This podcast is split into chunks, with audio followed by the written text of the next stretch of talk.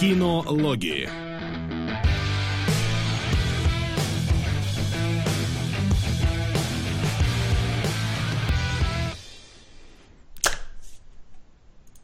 Итак, дамы и господа, мы... Здравствуйте, друзья. Мы возвращаемся в стандартное для нас время, в стандартном для нас э, составе, э, с нестандартной для нас заставочкой. Давай, Келебрыч, объяви э, кредиты а, все да, так. да, да. А, охренительную совершенно заставочку и заставочки к рубрикам нам абсолютно безвозмездно, просто на собственной инициативе сделал некто Динар Курмаков, за что ему огромное спасибо. Бесчеловечное спасибо, киноложное спасибо, всякое спасибо. Очень круто, мы в большом восторге. Я уж точно. Да, именно да, так. спасибо. Ну что, мы вам напоминаем, что вы присутствуете э, на эфире кинологов, кинологов, где мы будем разбирать э, фильмы, трейлеры к ним, вышедшие фильмы и домашнее задание, которое определяете вы. И чтобы долго не разглагольствовать, давайте перейдем сразу к нашей первой рубрике. Трейлеры.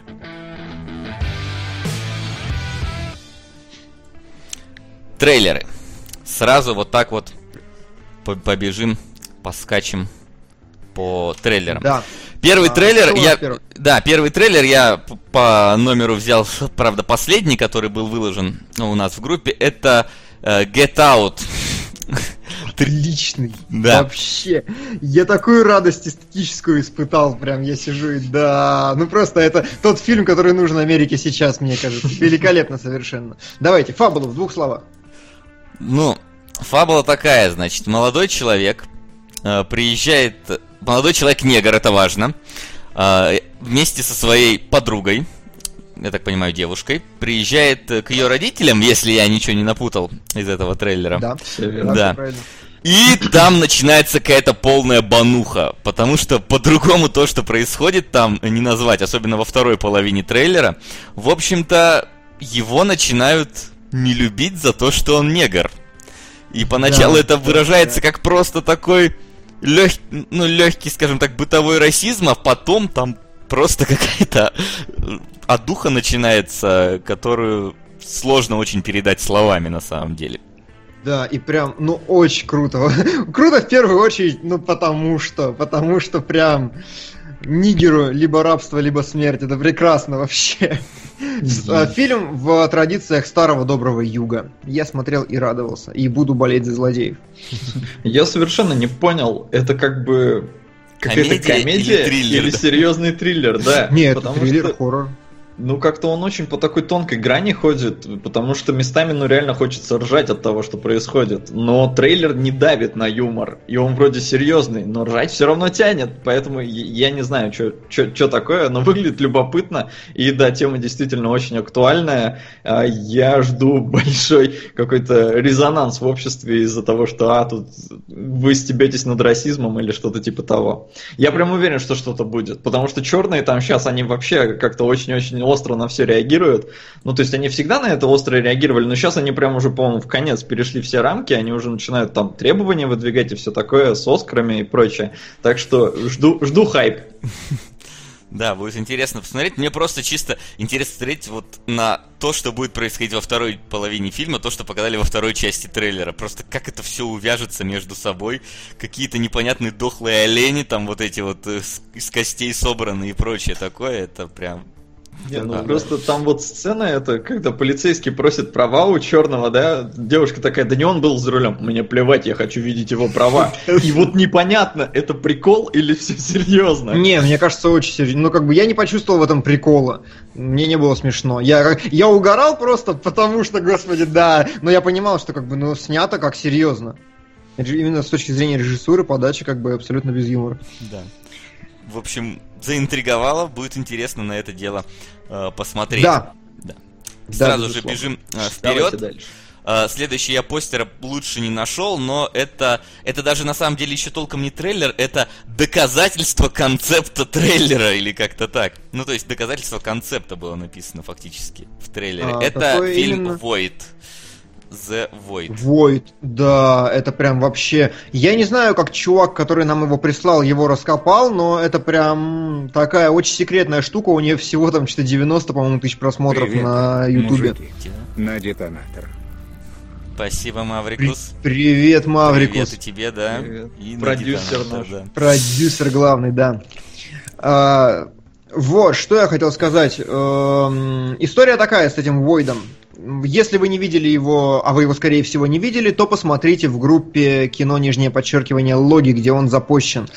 Чуваки на Indiegogo собрались и решили, что им надоели хорроры с CG, и они хотят сделать нормальный, мясистый в духе фильма «Нечто» хоррор а, На фильм «Назад в олдскульный будущее». такой. Виталий Шустов еще на фильм «Назад в будущее». Спасибо. Спасибо, Спасибо. огромное. Вот. И, блин, это выглядит, ну, очень круто. Первую половину трейлера я еще сидел такой, ну, типа, ну, ладно, ладно, ладно, но во второй половине трейлера там начинается сюр, там начинаются очень стандартные для хорроров, ну, типа, о- Омена последнего, там образы какие-то людей в масках, там еще что-то, дикая крепота, и при этом мясо, месиво, очень эффектно сделанное, прям, я не знаю, какие специалисты этим занимались, но очень правдоподобно. Это действительно выглядит очень круто. Очень круто, когда э, вот сейчас пытаются делать все-таки настоящие живые визуальные эффекты, а не компьютерные, особенно в хоррорах, где вот эта мясистость и ощущение, э, физическое ощущение какого-то странной херни, оно важно. А. Но просто последний раз, когда чуваки, которые делали вот эти визуальные эффекты, сказали, что нам надоело CG, и мы сделаем что-то свое, вышел Harbringer Down. И А я не смотрел. я не смотрел, но я видел оценки, я видел отзывы, и поверь, там все плохо, и даже эти визуальные эффекты были плохи. Хотя чуваки, которые делали э, нечто, которые делали там э, что-то чуть ли не чужого и так далее. Так что мне хочется Но- верить, что будет круто, но я немножко переживаю, что вот эти вот как раз громкие слова, что у нас реальные визуальные эффекты, они перебьют э, на самом деле качество. Ну итога. ты же видел, как тоннели кишок вылазят у женщины изо рта. Это Видел, же, видел. блин. В том и суть, что Ах. в Харбрингер Даун была похожая штука. Они сняли огромное количество, знаешь, этих мелких таких э, этих э, кадров со, со- со съемок, то есть как они делали вот Мгм. это, как они делали вот это. И в итоге в фильме, по-моему, кроме вот этих вот показанных, э, как они снимали вот этих сцен, ничего толком не было э, полноценного. М, окей. Поэтому мне Ну, очень хорошо. хочется, чтобы это удалось, но я немножечко переживаю. Не знаю, как ты, Макс. Я вообще не проникся, то есть э, я люблю хорроры, где берут атмосферой, а не мерзостью. То есть здесь типичная мерзость, неважно там, как ее делают компьютерно, не компьютерно, она вызывает отвращение на уровне рвотного позыва. Ну, то есть она и призвана это делать. Но мне сама концепция таких хорроров не нравится. И все, то есть это, ну, вот чисто субъективно. А так, ну, то, что делают натуральное, я рад. За натуральное... Я всегда за Макс натуральные за продукты. натуральное, да. Не ГМОйный, понятно. Да. А, ну что, окей, разобрались. Да, разобрались, идем дальше. И еще одна непонятная штука в нашем а, списке это Cure for Wellness. Тут, правда, немножко другая надпись а, на экране, но я не Да. сумел найти постер к этому фильму, потому что, скорее всего, его пока еще и нету. В общем-то, да. Восхитительно вообще. Э, Визуально, да. Абсолютно непонятно про что. Ну, то есть понятно, что будет про какую-то психлечебницу, что будет про какие-то медицинские эксперименты, что будет какой-то опять-таки сюр. Но абсолютно непонятно вообще вот концепция сюжета. Но выглядит прям очень И захватывающе. ты знаешь, на основе того, что я видел, нахрен не нужна концепция сюжета. То есть, прям э, в комментариях у нас действительно подметили, что видно, как Вербинский переносит все свои знания из звонка, который он перенял наконец-то. Мне вообще, вообще я радостный, что Вербинский выпустили из саного подвала, или где он там сидел, и наконец-то разрешили снова снимать кино, потому что, мне кажется, может он на рудниках работал все эти годы, я вот не удивлюсь. Голливуд штука такая. Да. Я напомню, что Гор Вербинский снял «Пиратов Карибского моря», а потом дико обосрался с «Одиноким рейнджером», профокапив там несколько, ну, может, пару сотен миллионов для Диснея, по-моему, и его того приструнили. Хотя, Его казалось бы, сколько он им заработал на пиратах, я думаю, что... Да, И- Там да. такие ошибки не прощают. Да, ну это, конечно... Там причем на самом деле очень забавная история, потому что я читал интервью с э, Брукхаймером, и он сказал, что он вложился, он вложился в пиратов там сам и как-то сам находил инвесторов по личным связям, потому что если бы он пришел к нормальным инвесторам и сказал, ребята, мы хотим снять фильм про пиратов, ему бы ответили, что, чувак, ни один фильм про пиратов не собирал нормально денег, поэтому хер тебе.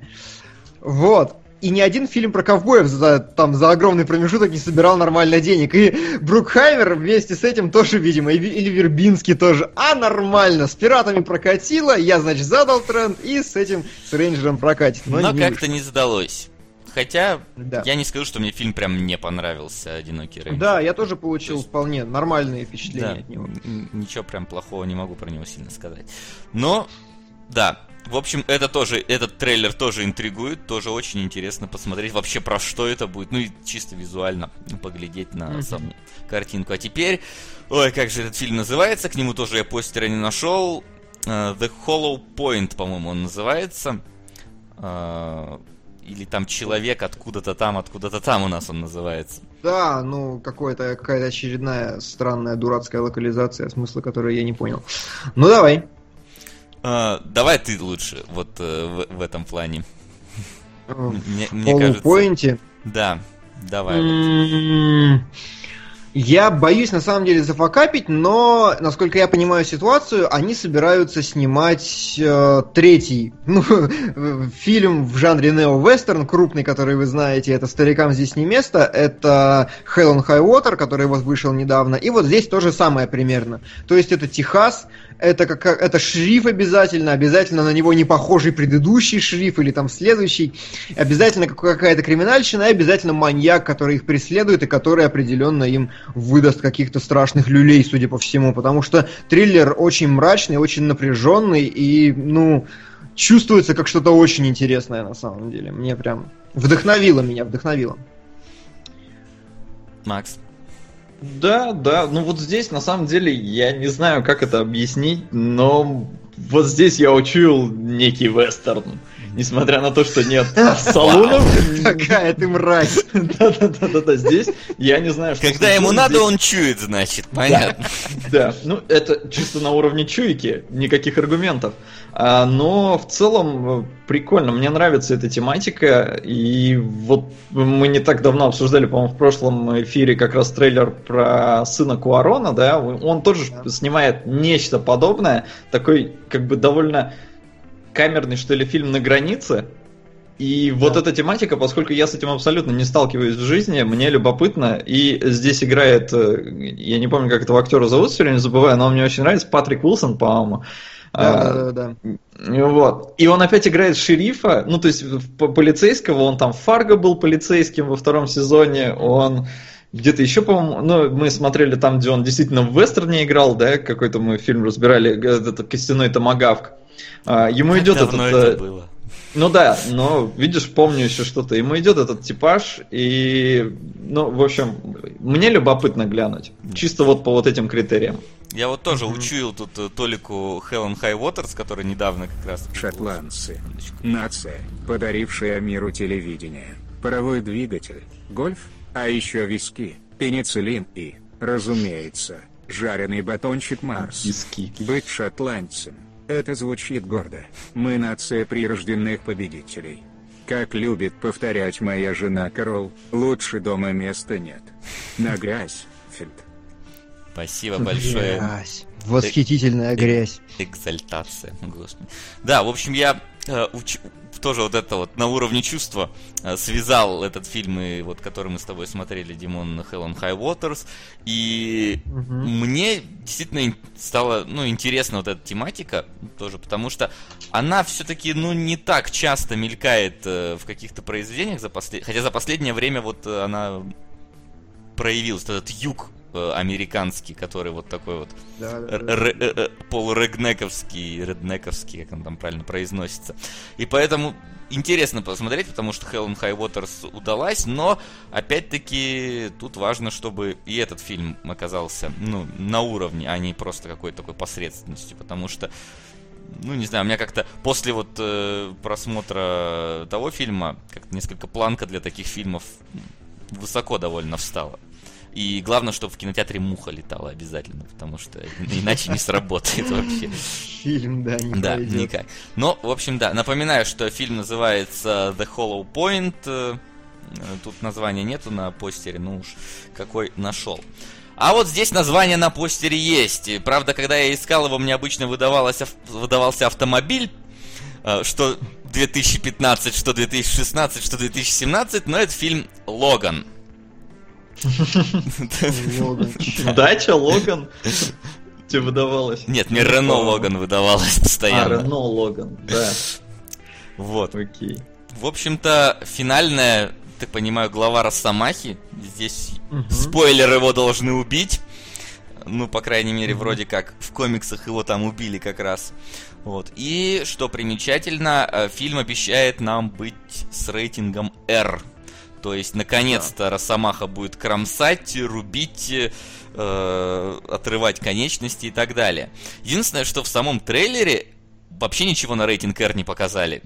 Ну, вот именно- Показали, там есть специальная Red Band версия, это, видимо, пропустил, он подбегает к чуваку, насаживает его голову на шипы, и там прям Да? красиво а, ну, видимо, да. Я, я, видимо, какой-то первый трейлер видел, который без этого всего. Ну тогда ладно, тогда, тогда ладно. Я просто хотел сказать, что оно именно по настроению уже довольно мрачное было, сам трейлер. То есть уже Ты знаешь, там даже не мрачное такое, он, он очень нехарактерный, я он бы очень сказал. Он, депрессушный такой прям. Last of Us какой-то Да, реально я да. вспоминал, смотрел. Очень здорово на самом деле. Я теперь не могу воспринимать вот эту руку на плакате иначе, как руку Дэдпула Райана Рейнольдса. И то есть, когда я увидел похожий кадр, там, когда девочка взяла, ну это, это не то. Я уверен, что это рука Дэдпула. А, но да, как бы Дэдпул, э, по идее, протарил дорогу Росомахе в рейтинг R, показав, что такой комиксный фильм может э, э, собрать кассу, но фильмы очень разные, потому что Дэдпул это про поржать, но с кровью. Логан это что-то посерьезнее должно быть, про старика, он там опирается на комикс, вроде серьезный, не, не знаком с первоисточником. А, но по настроению, да, я тоже посмотрел только вот этот обычный трейлер, не Red Band, и но я вот не знаю, как-то все почему-то на Last of Us гонят. Мне он Last of Us как-то не, не сильно напомнил. Ну, то есть, что мы теперь любую, любую вещь, которая будет, вот где мужик ухаживает, ну, спасает какую-то девочку, э, теперь это Last of Us, что ли? Нет, как-то Нет, ну нет. там поч- образ почему? сам у Джекмана. Ну, ну, Во-первых, образ Джекмана, во-вторых, музыка, которая играет кантри, в-третьих, пейзажи, в-четвертых, вот это печальное, отчаянное настроение постапокалипсиса, в котором как бы не перманентная от духа происходит, а просто такая вот унылая грусть, наряду с фильмом «Дорога» хорошо, если. Как бы, ну, очень вот много факторов. Дорога, вызывают наверное, ситуацию. лучше подходит. Last of Us как-то не знаю. Ну, во-первых, здесь нет зомбей, и как-то. Ну, настроение. Хорошо, настроение Last of Us есть. Но вот как-то сами ассоциации у меня больше, да, действительно, наверное, с какой-то вот дорогой. А, И я что-то хотел еще очень умное сказать, разумеется, забыл. А, да, а, фильм выглядит как-то очень дешево. То есть э, момент в машине в трейлере выглядит просто отвратительно. Там прям чувствуется какой-то зеленый экран, когда там Рос- Росомаха сидит за рулем, что-то разворачивается. Очень плохо выглядит. И в целом э, у фильма, ну, видно, что размах не X-меновский. А, и я не знаю, хорошо это или Привет. плохо. Как обычно, половину на Goodbye Ленин, половину на правдивую ложь. Спасибо, сплитстрик. Постоянно сплитит просто.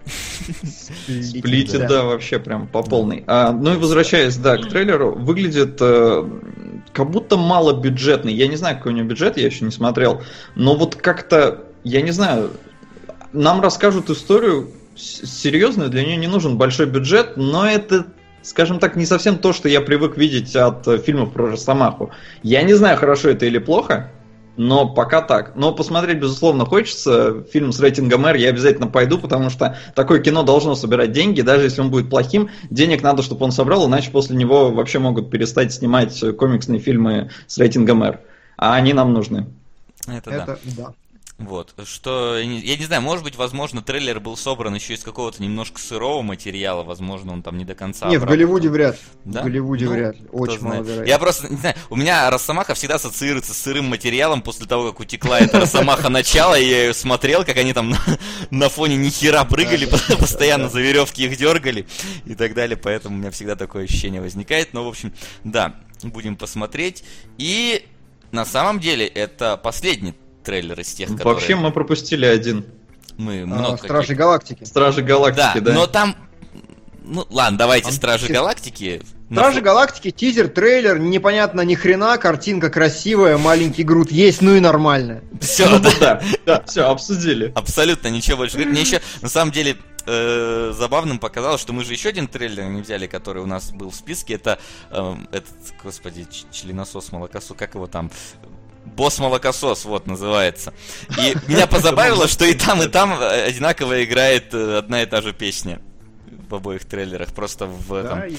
Да, там в обоих вот это вот ука-чака, ука-ука. Только в э, молокососе там нету текста, там просто мелодия, а в этом играет. А, окей. Да, это меня позабавило, учитывая, что их подряд смотрел. Но, да, на этом, а, наверное, все касательно трейлеров, и мы переходим к нашей следующей рубрике.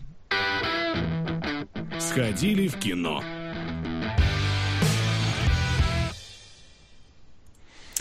Сходили в кино. На что же мы сходили в кино? Сейчас я А, постараюсь. я обещал сходить на ледокол, но я не сходил на ледокол по зависящим от меня причинам. Я просто лежал дома и, и я не помню, что я делал. Ну, короче, простите. Зато я посмотрел Бэтмена нового. А что первое по афишам? По афише у меня Джек Ричер, так что пускай уж Ну, давай. Да. Так А, что Солод давай, расскажет нам, на что он Э, сходил. Да. Глянул Джека Ричера, сразу скажу, я не видел первую часть, э, на вторую пошел просто потому, что на прошлом эфире сказали, что надо. А, В целом желания особого не было, но хрен с ним. А, То есть я не знаком с персонажем, я не знаю, какие там отсылки к предыдущей части, я смотрел вот как с чистого листа. В целом фильм довольно самодостаточный, но вот после просмотра у тебя возникает такое ощущение, что Том Круз в свои лет 25 очень хотел стать Джеймсом Бондом. Ему роль не дали, и он такой, идите в жопу, я, короче, сделаю миссия невыполнима. Сделал, пользуется успехом, уже 5 фильмов, собирает деньги нормально, будет следующая часть.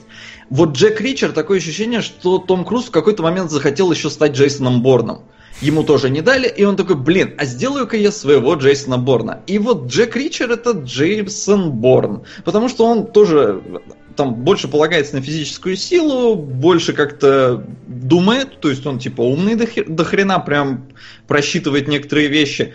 А, и вот как бы он настолько вторичный фильм получается, то есть здесь, э, я не знаю, что было в оригинале, но здесь у э, Тома Круза есть еще Коби Смалдерс, охренительно красивая, э, на мой вкус, э, женщина, а, с которой у них, ну, они как бы по- попали в беду, и оба из нее э, выбираются. Никакой романтической линии, к счастью, все хорошо. И вот еще добавили одного персонажа, это девочку. Э, Очень страшную, прям капец какую страшную, когда на, на экране, ну, очень сложно на нее смотреть. И вот все глупости сюжетные, все свалили на молодую девчонку. Что, в принципе, логично, но, с другой стороны, это настолько штамп, настолько уныло, и настолько, вот опять же, вторично, что как бы, ну ты фейспалмишь с ее действий. Даже когда она вроде бы делает что-то хорошее, сценаристы пытаются показать ее с нормальной стороны. А, возможно, я предвзят, потому что она страшная, но неважно. И, в общем-то, вот весь фильм такой. Это чисто типичный среднячок, проходняк в ожидании миссии невыполнима. Ну, во всяком случае, для меня. А, я бы в кино не шел, потому что ловить там в целом нечего, довольно уныло. Главный злодей прикольный, но он как бы настолько все предсказуемо, что с ним будет в конце, да, э, что ну, ради этого смотреть не стоит. И вот тоже бесит, э, чем клев, Джей- клевый Джейсон Борн, да, Э, он э, реально как бы машина для убийства, очень смертоносный, и все драки проходят там в пару ударов обычно, но есть там некоторые затяжные, но в целом ничего. Вот Джек Ричер, он типа такой же, но до финального босса. А финальный босс, там начинаются такие пляски, что ты сидишь и просто, ну блин, ну что такое, ну, ну зачем, ну вот почему так? И то есть финал, он как бы логично хорошо завершается, но вот все настолько затянуто-растянуто, в общем, я бы не рекомендовал. Я помню, как ходил на первого Джека Ричера в кино, и я вообще не помню ничего про фильм. Помню, что половины фильма, во-первых, не было Тома Круза, там, по-моему, как раз вот это, она, не она, вот эта Коби Смалдерс была. Короче, она его искала полфильма, а потом она его нашла, и он говорит, не ищи меня больше, и еще где-то на треть фильма пропал. А, вот. И из всего я помню только финальную тоже вот какую-то драчку, которая тоже у меня фейспалм вызвала своими действиями, типа, ну, как бы вы на реализм, нахрена ты бросил нож и в кулачный бой пошел с ним. Вот такое вот что-то там было прям. Я, я помню. Ну, то есть, понятное дело, что это дань жанру, но это дань не жанру типа Борна, это дань жанру как какого-то старого Бонда скорее. Там Вот. такая история, что это основано же на детективных книжках, и насколько я понимаю, я не читал, но в целом по той информации, которую я гуглил, мне вырисовывается такой русский чувак, как Дронга. Про него была серия дешевых детективов, которые я зачем-то читал, когда мне было лет 8-10, наверное. Вот, э, еще сериал тогда по Первому каналу шел. То есть здесь надо понимать, что, ну, типа, масштаб не тот. Э, Джек Ричард про такие countryside истории, знаете, там, вот, про снайпера была первая часть, про какие-то угнанные грузовики. И он пытается выезжать именно на каких-то расследованиях, которые происходят вдали от, эм, ну, борновской как раз истории. Но, насколько я понимаю, это сама по себе идея достаточно провальная для кино. Ну что да. меня И смущает. мне кажется, вот я сейчас смотрю на афиш, написано Том Круз, Джек Ричард 2, никогда не возвращайся. И вот, если честно, подпись довольно, довольно лучше правильная. никогда не Ну, ее обстебали все, потому что на английском тоже never go back, и все как бы так и писали зачем и почему. Да. Ну, в общем, да, Хорошо. зачем и почему. И сейчас Келебрич объяснит нам, зачем и почему вышел Бэтмен Return of the Caped Crusader. Это просто от духа на самом деле. Короче, история какая? Return of the Caped Crusade это э, сиквел или э, ремейк мультфильма 60-х годов про Бэтмена. Вот этого, который ту ду ду ду ду ду ду ду ду ду ду ду Бэтмен. Да. а, и они позвали реально всех актеров озвучки, ну или всех, кто жив остался, или как-то так. А, Алан Уэст озвучивает главную роль, и, соответственно, дальше по списку никто имен этих людей, конечно же, не знает. А, Когда я посмотрел трейлер, у меня было опасение, что получит, ну, что они смешные места вставили э, в трейлер, и не будет ничего дальше интересного. Хрена лысого. Я очень сильно ошибся, потому что они действительно изумительно обстебали просто сериал оригинальный. Там, короче, а, замес в том, что первые, грубо говоря, мультфильм идет час, да, вот первые 20 минут ты смотришь на то, как они обстебывают сам оригинальный сериал, и какие-то из него выдержки сделают, делают референсы. Вторые 20 минут, это будет небольшой, наверное, спойлер, но он прям должен вас замотивировать посмотреть. Вторые 20 минут они начинают очень тоненько выстебывать то, каким Бэтмен был раньше и каким он стал сейчас. То есть... эм, Замес в том, что его тяпнули, женщина-кошка тяпнула его, ну, какой-то штукой, которая делает его плохим, и знаете, он такой начинает вести себя как ублюдок мрачный, такой, с ним разговаривает, значит, детектив Гордон, Бэтмен исчезает в окно, и Гордон такой, что это за херня, почему он ушел не попрощавшись, Бэтмен так себя не ведет. И, блин, это было бы совершенно гениально, если бы они дожали эту идею до конца и прям вот как-то додавили ее. Они уходят немножко в другую сторону, и последние 20 минут начинается вообще невероятное. Тебе интересно. То есть просто вот этот фарс, это духа, она реально становится интересной, и там появляется какой-то более-менее закрученный и в определенной мере неожиданный сюжет. И это, это- я не могу сказать, что это прям 10 из 10, но я получил прям удовольствие от того, что посмотрел, потому что а, Опаньки.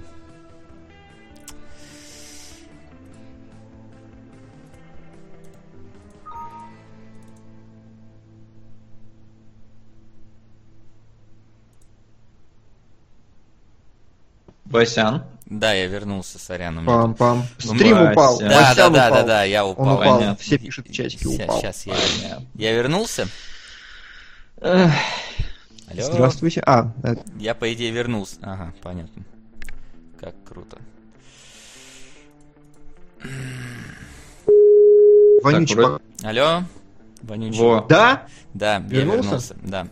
У меня, к сожалению, какая-то херня с, сетево- сетевым разъемом. Он иногда отключается, мне приходится отключать сетевую плату и включать ее снова.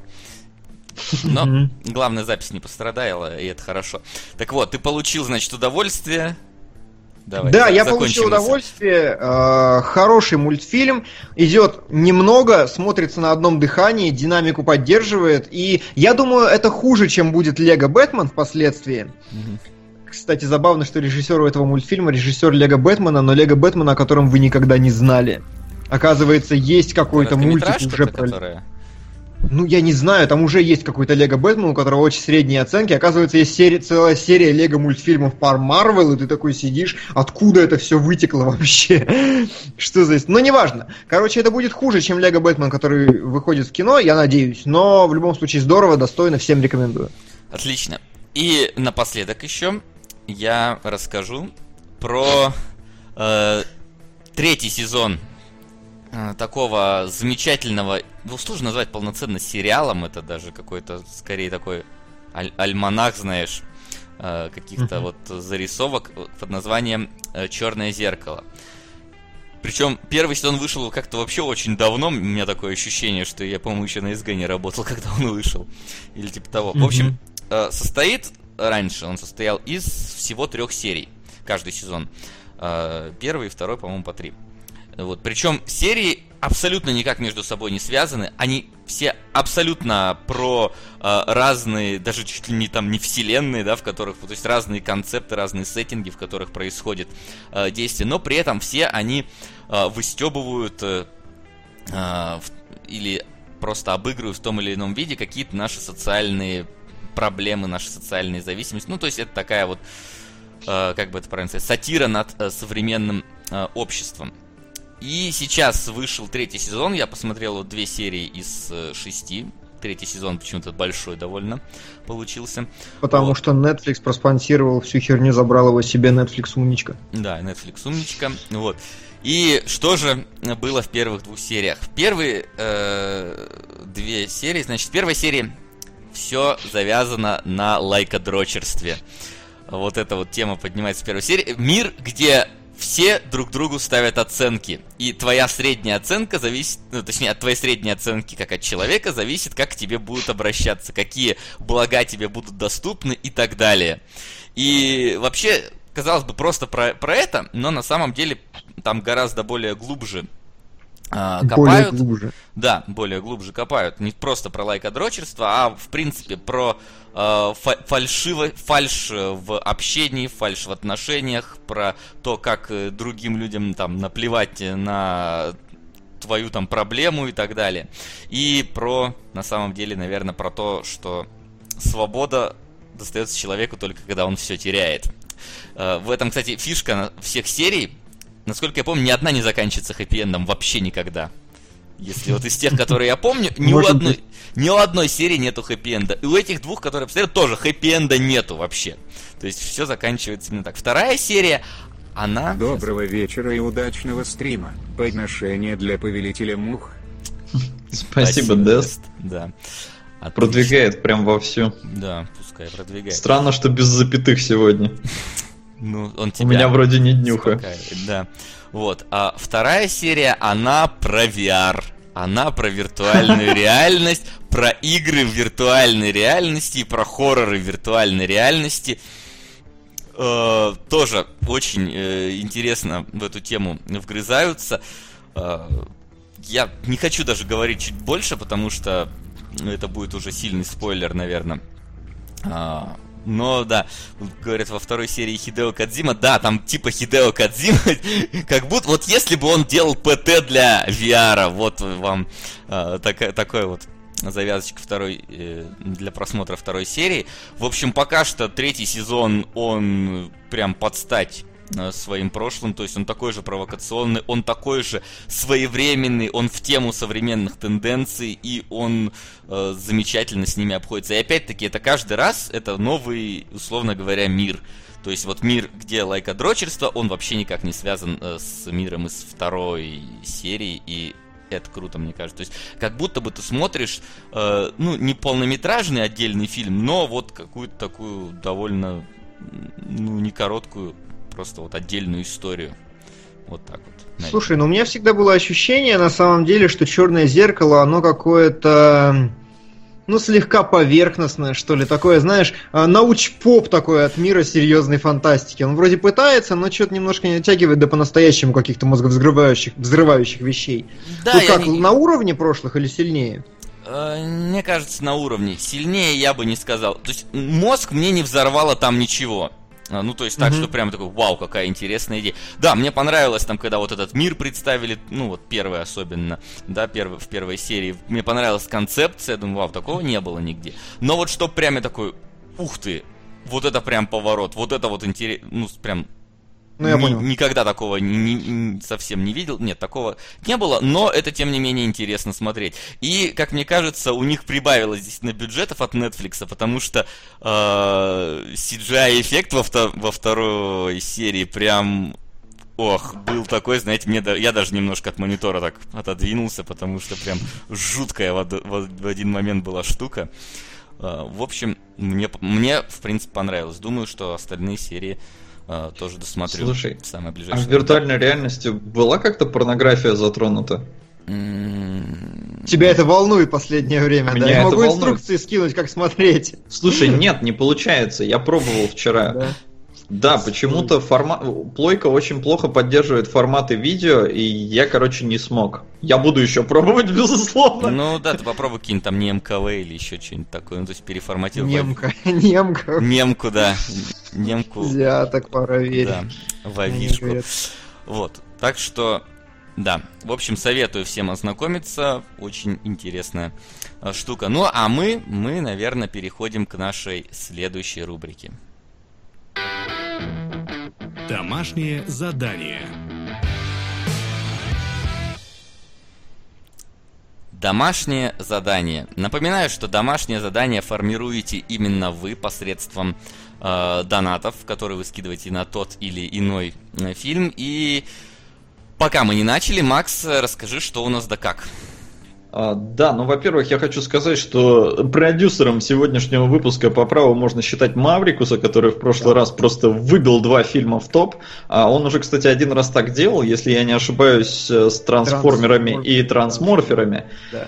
Э, Да, за что большое спасибо Маврикусу. И, в общем-то, э, ключевые позиции у нас не изменились. Там как были Гудбай Ленин и приключения Тинтина, так и остались. А, Но в целом э, продвигается э, правдивая ложь. Она прям Прям, прям, а, она обгоняет уже, сорян, я не, не заметил. Да, действительно, значит, изменился у нас топ. Мы по два фильма разбираем, и правдивая ложь сейчас на втором месте. У нас тут э, повелитель мух вовсю взлетает, э, Дест прям его форсит каждый стрим. А, детонатор немножко, Донни Дарка внезапно выскочил, который, на которого уже очень давно не скидывали, хотя вон у него 2 200 было на, на сегодняшний день, сейчас уже 2 300. А, назад в будущее э, тоже совсем недавно скидывали 500, и вот сейчас еще 500, уже 1000 прилетело.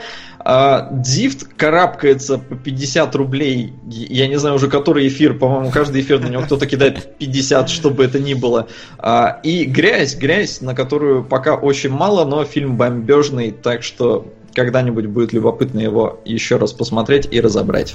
Точка. Привет, ухи с табгами.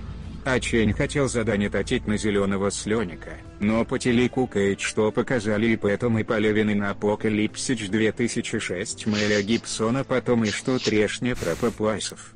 Вторую Полевину на Я легенда потом и что читал книгу она, говна.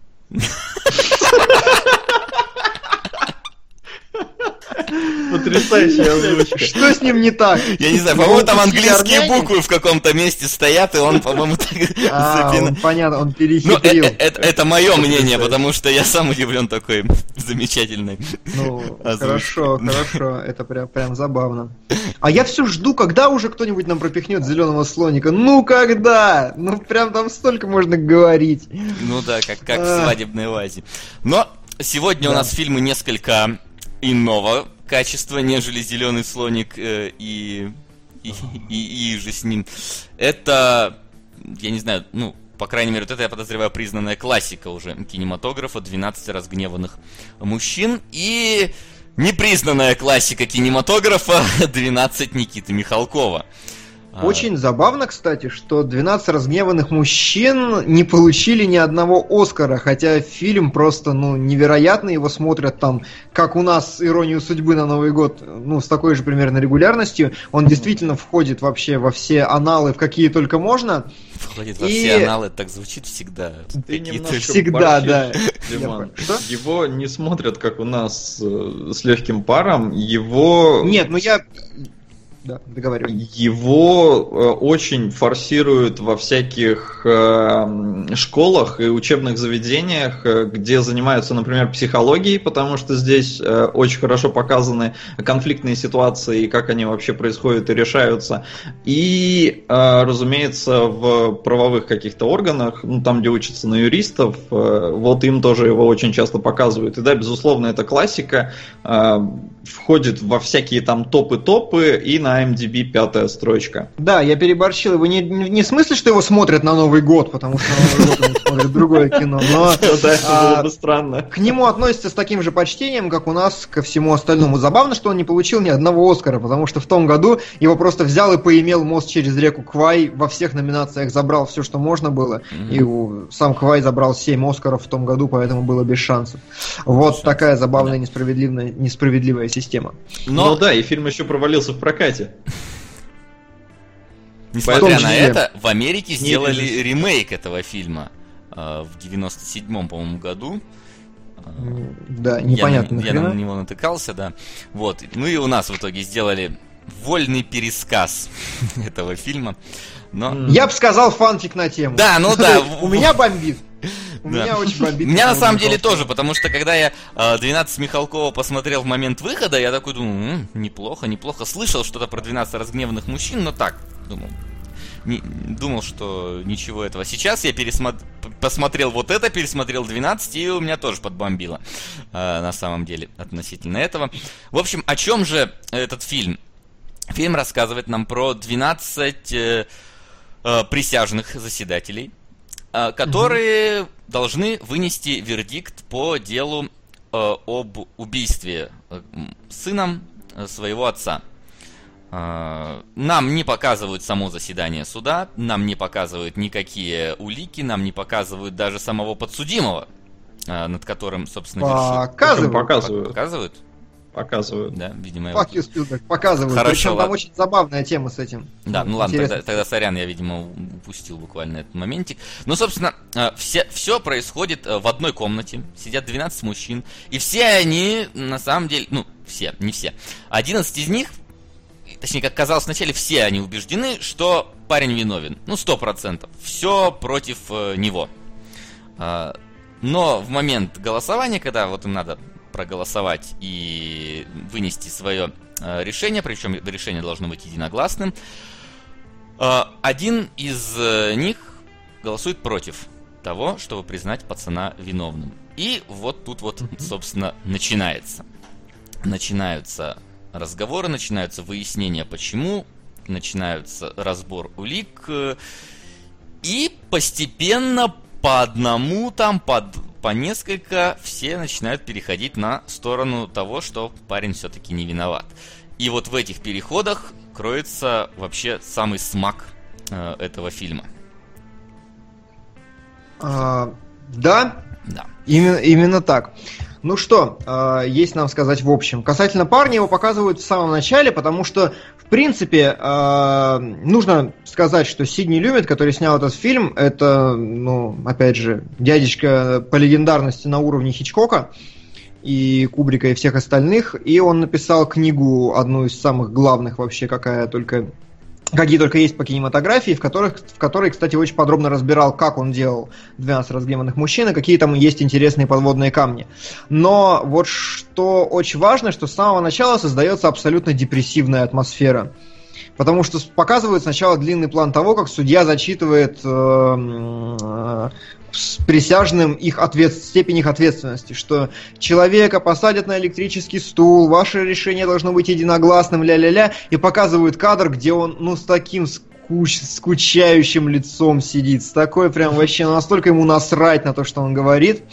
Ну И- да, он говорит уже заученную фразу, это прям видно, типа, ребят, Типа... Да, да, да. И это работает как раз на то, что как бы нет интереса к этому делу ни у кого. И это проходит на протяжении вот всего начала фильма, всей вступительной секции. Парня как раз показывают дважды. Снач... Очень крутой кадр, когда парень сидит, как бы, знаешь, из-за его плеча показывают присяжных, они выходят в дверь и периодически оглядываются на него, посматривают. Там прям, ну, мы не видим его, его выражения лица, но сама композиция кадра такая, как будто надежда у него вот на них. Тем не менее, они уходят, и все. И потом еще забавно, что обычно кадры, знаете, перетекают друг в друга так фейдами. А здесь э, лицо парня в фейде задерживается на некоторое время и висит над столом, на котором, э, за, за которым потом все будет происходить. Тоже забавный момент, который мне понравился. Ну да, причем парень-то видно, что ну, он не какой-то там чистый американец, да, видно, что у него какая-то угу. внешность такой, какой-то типа еврей, что ли, или типа того. Ну и там потом будет еще сказано, что он хреново говорит по-английски. Э, да. Но, то есть на это тоже есть небольшой акцент. Просто это в сравнении с русским фильмом потом. Я вот это даже тоже... не знаю, нам вот сейчас говорить только про этот фильм или действительно вот я тоже не вот знаю. сразу сравнение вводить, потому что когда мы будем... Нет, говорить давайте про... про Михалкова будем говорить отдельно, и сравнение там будем проводить отдельно. Хорошо, я считаю давай, так, да. чтобы сначала мы разобрались и показали все, Мгм. что есть первоисточник, потом будем говорить все, что есть Михалков. Да, хорошо. Давайте так. В общем-то, а, во время этих самых э, пр- прений, не знаю, сторон, ко- когда вот этот самый единственный человек... Тут у них даже имен нету ни у кого, только в конце мы узнаем два Ну, имени. да. Вот, поэтому сложно говорить един... как- как- про кого-то конкретно, потому что актеров я не знаю. Вот, этот единственный человек пытается вообще сказать, ребят, мы решаем судьбу человека. Мы даже как-то толком тут ни- ничего не это не обсудили. Это же, ну, то есть, э, давайте хотя бы немножко посидим. Давайте хотя бы час обсудим э, улики, обсудим то, что мы слышали, обсудим а, как, как представлены были доказательства, показания и так далее. Вот. Да, причем это очень важно, на самом деле, для последующего обзора. Его позиция в этот момент заключается именно в том, что а, давайте поговорим. Я объясню, почему я делаю на этом акцент. Он говорит именно давайте сначала будем обсуждать, а Ну, Я потом уже прекрасно будем понимаю, расходить. почему ты делаешь на этом акцент. Вот, Да. потому что э, это происходит, ну ладно, это потом уже я буду говорить. И они начинают обсуждать. Обсуждать одно показание свидетеля. И оно как-то не сходится, да. Начинают обсуждать э, орудие убийства, что оно типа какое-то уникальное, оказывается не уникальное. И вот так вот проходит какое-то время, пока он говорит, хорошо, давайте еще раз проголосуйте без меня. Если никто из вас не изменил свое мнение, то тогда я буду тоже за вину. Ну и разумеется, не- некоторые его человек доводы, меняет, да, они убедили, не убедили, что парень невиновен, но они э, вселили сомнения э, в кого-то. Ну из- там погоди, там было не совсем так на самом Мгм. деле. А, После его первого как раз выступления он, он ничего толком не доказывал. Они как бы просто, ну, на... там интересный вообще момент. Я откачусь немножко назад. Давай, давай. Во-первых, э, мы скипнули интродукцию всех персонажей. Потому что Мгм. когда они Ну, заходят давай. в э, комнату впервые, идет охерительный, очень длинный план, который я хотел его сначала сделать э, по кадровым разборам, но потом я понял, что бессмысленно, лучше просто сами посмотрите. 6 минут, по-моему, он идет. Кадр того, как камера летает туда-обратно по этой комнате, и все персонажи друг с другом взаимодействуют, и все себя представляют какими-то отдельными фразами. Да. Дают себе корот- коротенькую характеризацию. Ну, И реально... как раз главный... Да? Да, закончи. Просто думал, Нет, давай ты, я Ну, закончу. Просто мне понравилось, что она реально довольно короткая, эта интродукция, но при этом он- она, в принципе, дает понять э, о персонаже, кто он такой. И вообще, потому как они спорят между собой, ты всегда понимаешь, ты, ты сразу понимаешь, что это за персонаж, э, кто здесь, кому здесь просто наплевать, кто здесь, условно говоря, просто расист, да, какой-то, кто, у кого какие-то есть там свои личные такие, условно говоря, счеты, кто здесь рассудительный, кто здесь опытный, там, и так далее. То есть по ним Да. в принципе, создается по- пон- понимание по их разговорам, кто эти люди такие. Вот. Это И просто. это все... Это просто что? Это просто к будущему нашему разговору. А, здесь момент э, как раз к будущему, опять же, разговору, что все они... Вот я не могу судить наверняка, но судя по тому, что говорит э, критика, все они действительно хорошие, узнаваемые, простые архетипы для американцев. Вот, э, то есть, ну как в, например, ученике, которого я советовал на прошлом нашем эфире, именно такие узнаваемые образы, которые вы можете проецировать на своих знакомых, практически все. Это раз, и и, и, и во-вторых, что-то я забыл сказать, но выскочил из головы. Ладно. А, переубеждение первое, оно произошло не совсем так. Генри Фонда начинает говорить, что давайте поговорим, давайте поговорим. Они начинают вспоминать и, и убеждать его, типа, чувак, ну ты же все слышал. И вот в этом контексте ты же все слышал, они повторяют ему все улики дела, и мы сразу оказываемся введенными в эту историю. Вот. А, там причем интересно так сделано тоже. А, камера они решают, что давайте мы все объясним Генри Фонди, почему он не прав. Угу. И давайте каждый Яйцо выскажется. И камера... 1985. Один из самых сложных фильмов Мама Росси. Будет неплохой вызов для Келебро. Для Келебро? Я думаю, для кое-кого другого. Вот, вот, вот, вот, вот этого парня. Да. Готов. Вот, а, там очень интересный ход на самом деле. Камера начинает такое круговое движение, показывает первого присяжного, он что-то говорит, а, камера отпрыгивает в бок, куда-то показывает еще кого-то, диалог возвращается обратно, продолжает движение, вот такое чик, на втором зафиксировались. Второй поговорил. Переехали на третьего. Потом опять упрыгали, диалог, попрыгали по комнате, потом опять четвертого. И вот за счет этого первые полчаса они очень структурированные, и ты ни на секунду не теряешь нить происходящего, хотя персонажи постоянно болтают. Мне вот. Еще... Да, да, закончи, закончи мысль, закончи. Но самое главное, что э, второй человек, который присоединяется к фонде, он присоединяется к нему не потому, что его убедили или что-то, там не было еще аргументов в этот mm-hmm. момент высказано, а именно потому, что, ну, молодой человек прав, а давайте поговорим. Я высказываю, выказываю ему уважение этим самым, его позиции. Вот, сначала было так. Да. Окей. Но тут еще ну, чисто по композиции, вначале нам все показывают очень широким планом, и как бы все кадры, они так вмещают до хрена людей, а к концу фильма все уже, уже, все крупнее, крупнее планы. И, блин, это такое напряжение создает, что просто... Да, как... я про это еще говорю, там, там на самом деле не крупнее планы, там он линзу сменил. Ну и линзу сменил, там и угол изменился, и крупнее планы, да, действительно. То есть в начале фильма смотришь, там, ну, люди влезают, там у них голова, и, ну, где-то вот, ну, как меня примерно видно сейчас в вебке, а в конце там уже лица, обрезая челку, ну, то есть совсем-совсем крупняк идет.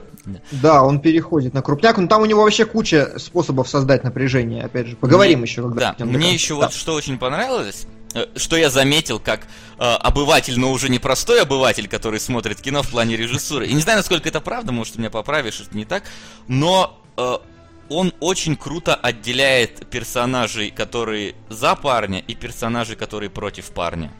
Э, в, а в чем выражает? Смотри, э, фишка в чем. Когда э, на его сторону переходит э, старичок, а, угу. И там какой-то диалог, я не помню. В общем, э, в какой-то момент обращаются к ним э, ребята, которые, ну, которые сидят за вот это вот э, началом стола, угу. да. Э, и камера прямо на них. Вот она показывает тех, кто против. И после того, как э, они что-то сказали, камера поворачивает, делает реверс, и там реально план только на этих двоих, которые за парня. И в этот момент э, вот этот чувак, который такой хлю, хлюпленький такой самый из них, он угу. э, говорит, ребят, не хотите таблетку от кашля или что-то типа того? Он встает с своего угу. места, идет к своему пиджаку, берет таблетку и уходит к тем чувакам, которые за парня. Встает за ними, угу. и буквально через несколько минут он говорит, я тоже меняю свое мнение. И я да, обратил да, внимание, да. что злы, злые, разгневанные мужчины, разгневанные здесь те, кто против парня. Те, которые за парня, никогда не разгневаются, кроме одного там случая, где э, скорее даже он разгневался не из-за принятого решения, а из-за слов другого человека. Все злые персонажи всегда стоят, ну, условно назовем, с левой стороны стола. Все добрые стараются кучковаться с правой стороны стола. Их, конечно, там иногда перемешивают, говорят, давайте сядем все на свои места, но все равно они стараются как-то вот именно кучковаться mm. по вот этим... Или кадр строят так, чтобы было вот видно разделение этих персонажей. Слушай, ну вот насчет левой половины стола или правой я не совсем согласен, потому mm. что а, как минимум, этот, как же его зовут, рекламщик сидит постоянно за левой половиной стола у себя там.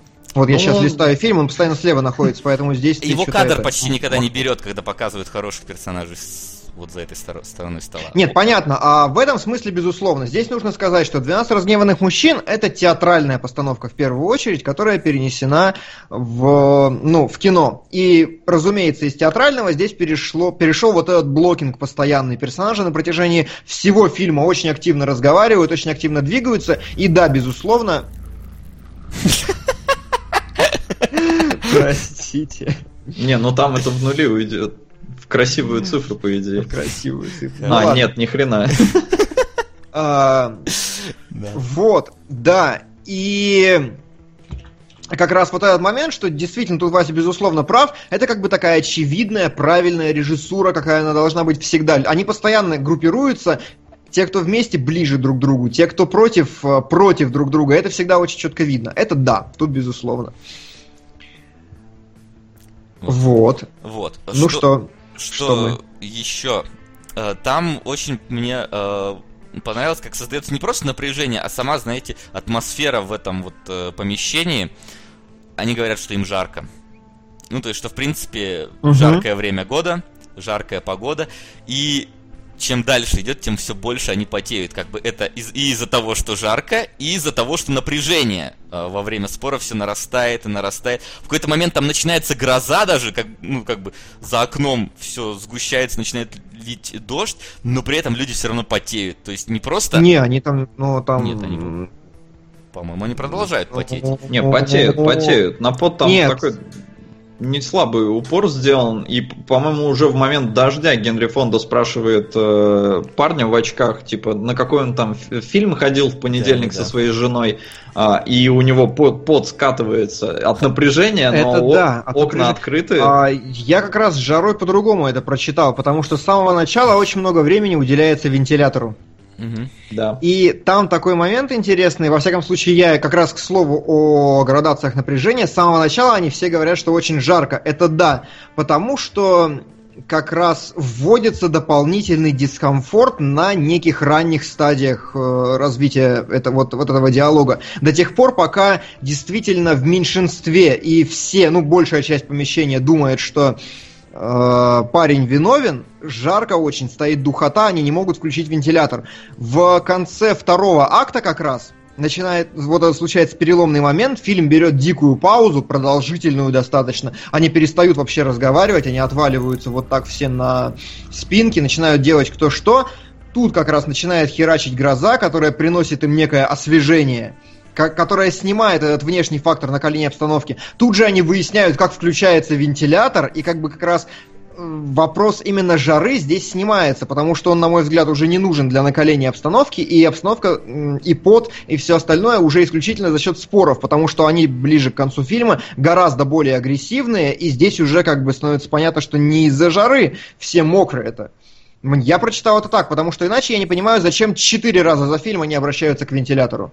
И зачем вот этот факт э, э, перехода в грозу нужен. Ну, там еще плюс освещение, но тем не менее. И забавно, еще мне очень понравилось, там в оригинале есть фраза такая, э, типа, э, на улице очень жарко, и второй парень отвечает, what a murderous day. Я такой, «А, убийственный день, охрененно. Очень толсто, но охрененно. Здорово, что Макс, кстати, отметил вот этого вот э, мужика, которого, у которого спрашивали про кино, потому что он такой сидит, прям самый, ну, условно говоря, рассудительный, да, у него все вот по фактам, все по полочкам. А, И он, его даже спрашивает, как раз сидящий рядом этот агрессивный мужик, говорит, ты, ты что, не потеешь никогда? Он говорит, никогда. И вот как раз в тот момент, когда начинаются вот эти вот его рушится некоторое мнение о том, что там, например, нельзя, ну, нельзя забыть фильм, на который ходил, у него струйка пота начинает проступать, Да-да-да. катиться. Там Прям очень- круто.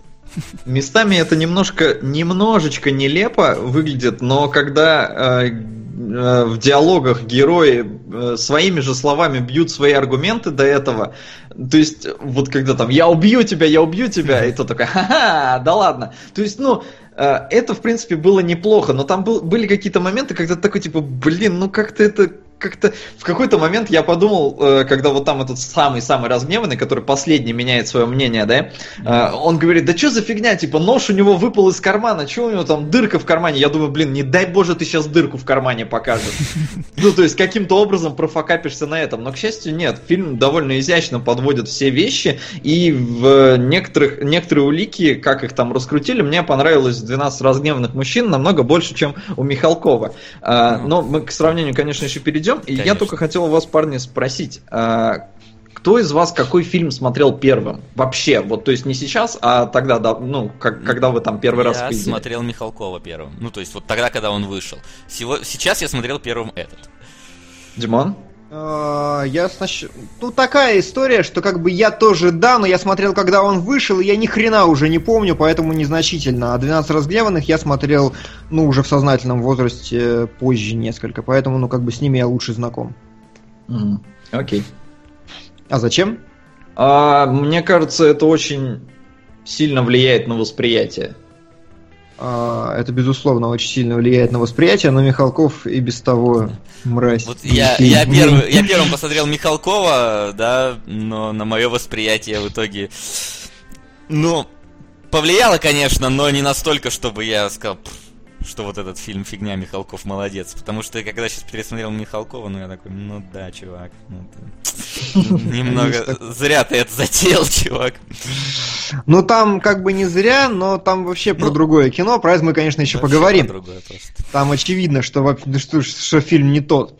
А, Вась, я тебе отправил, если что, папочку с э, еще кадрами. Хорошо, сейчас я вас парой- тогда вырубаю штук. с вебки, погодите секундочку, скоро вернутся, не переживайте, Да. все вижу. А, между тем, я еще хотел сказать, что вот я покажу это очень наглядно, когда мы будем разбирать Михалкова, чтобы показывать сразу парами, почему Михалков дурак, а, а, Люмит нет. Но в 12 разгневанных мужчин безупречная абсолютно именно режиссура.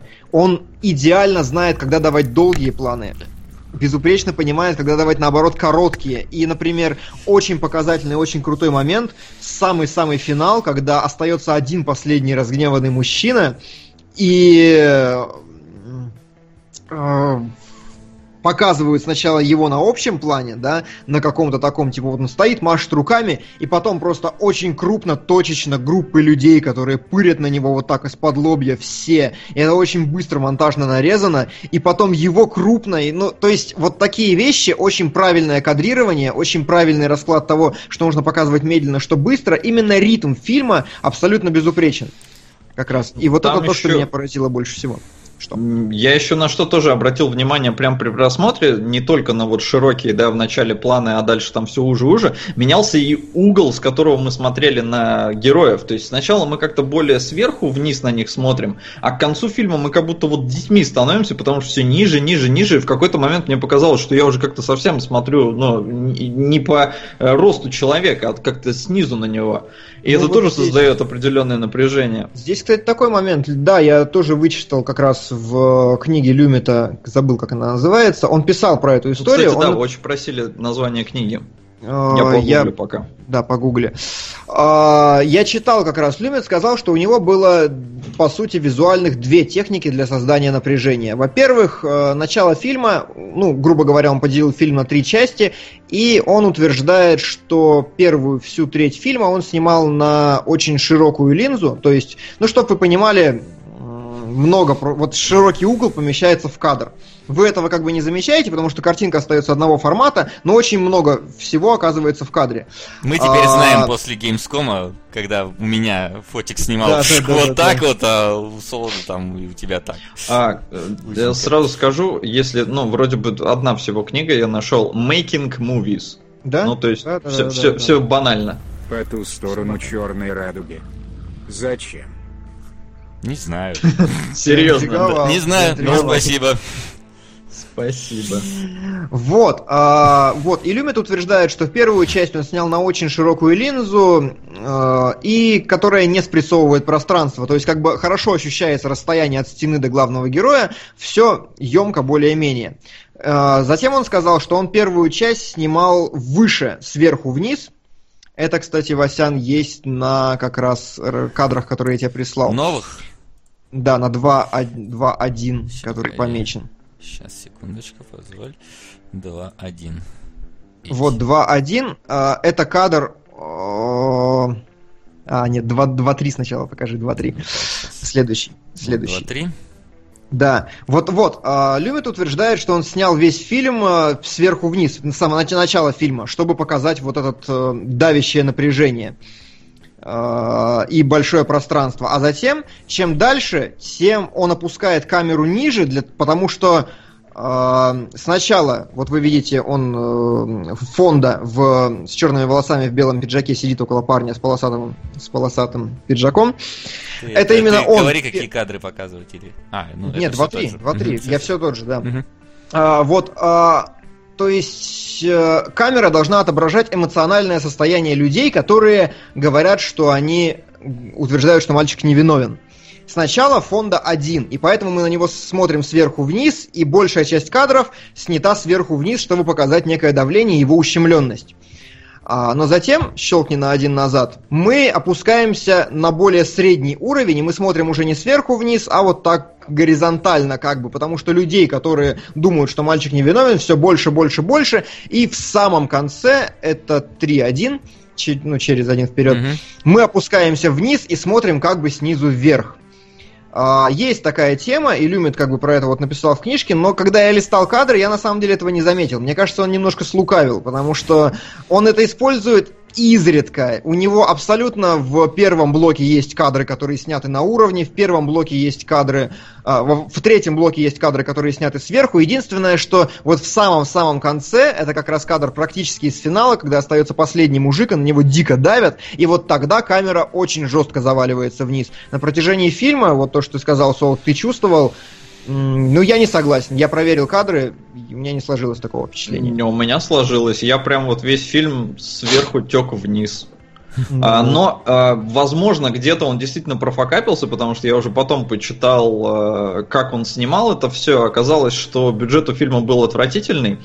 А, Генри Фонда сам был продюсером. а, Сказал, кстати, что после этого никогда больше им не будет, потому что не понравилось ему ни хрена. И денег он на этом фильме не заработал, и зарплату не получил, и режиссер тоже денег не получил.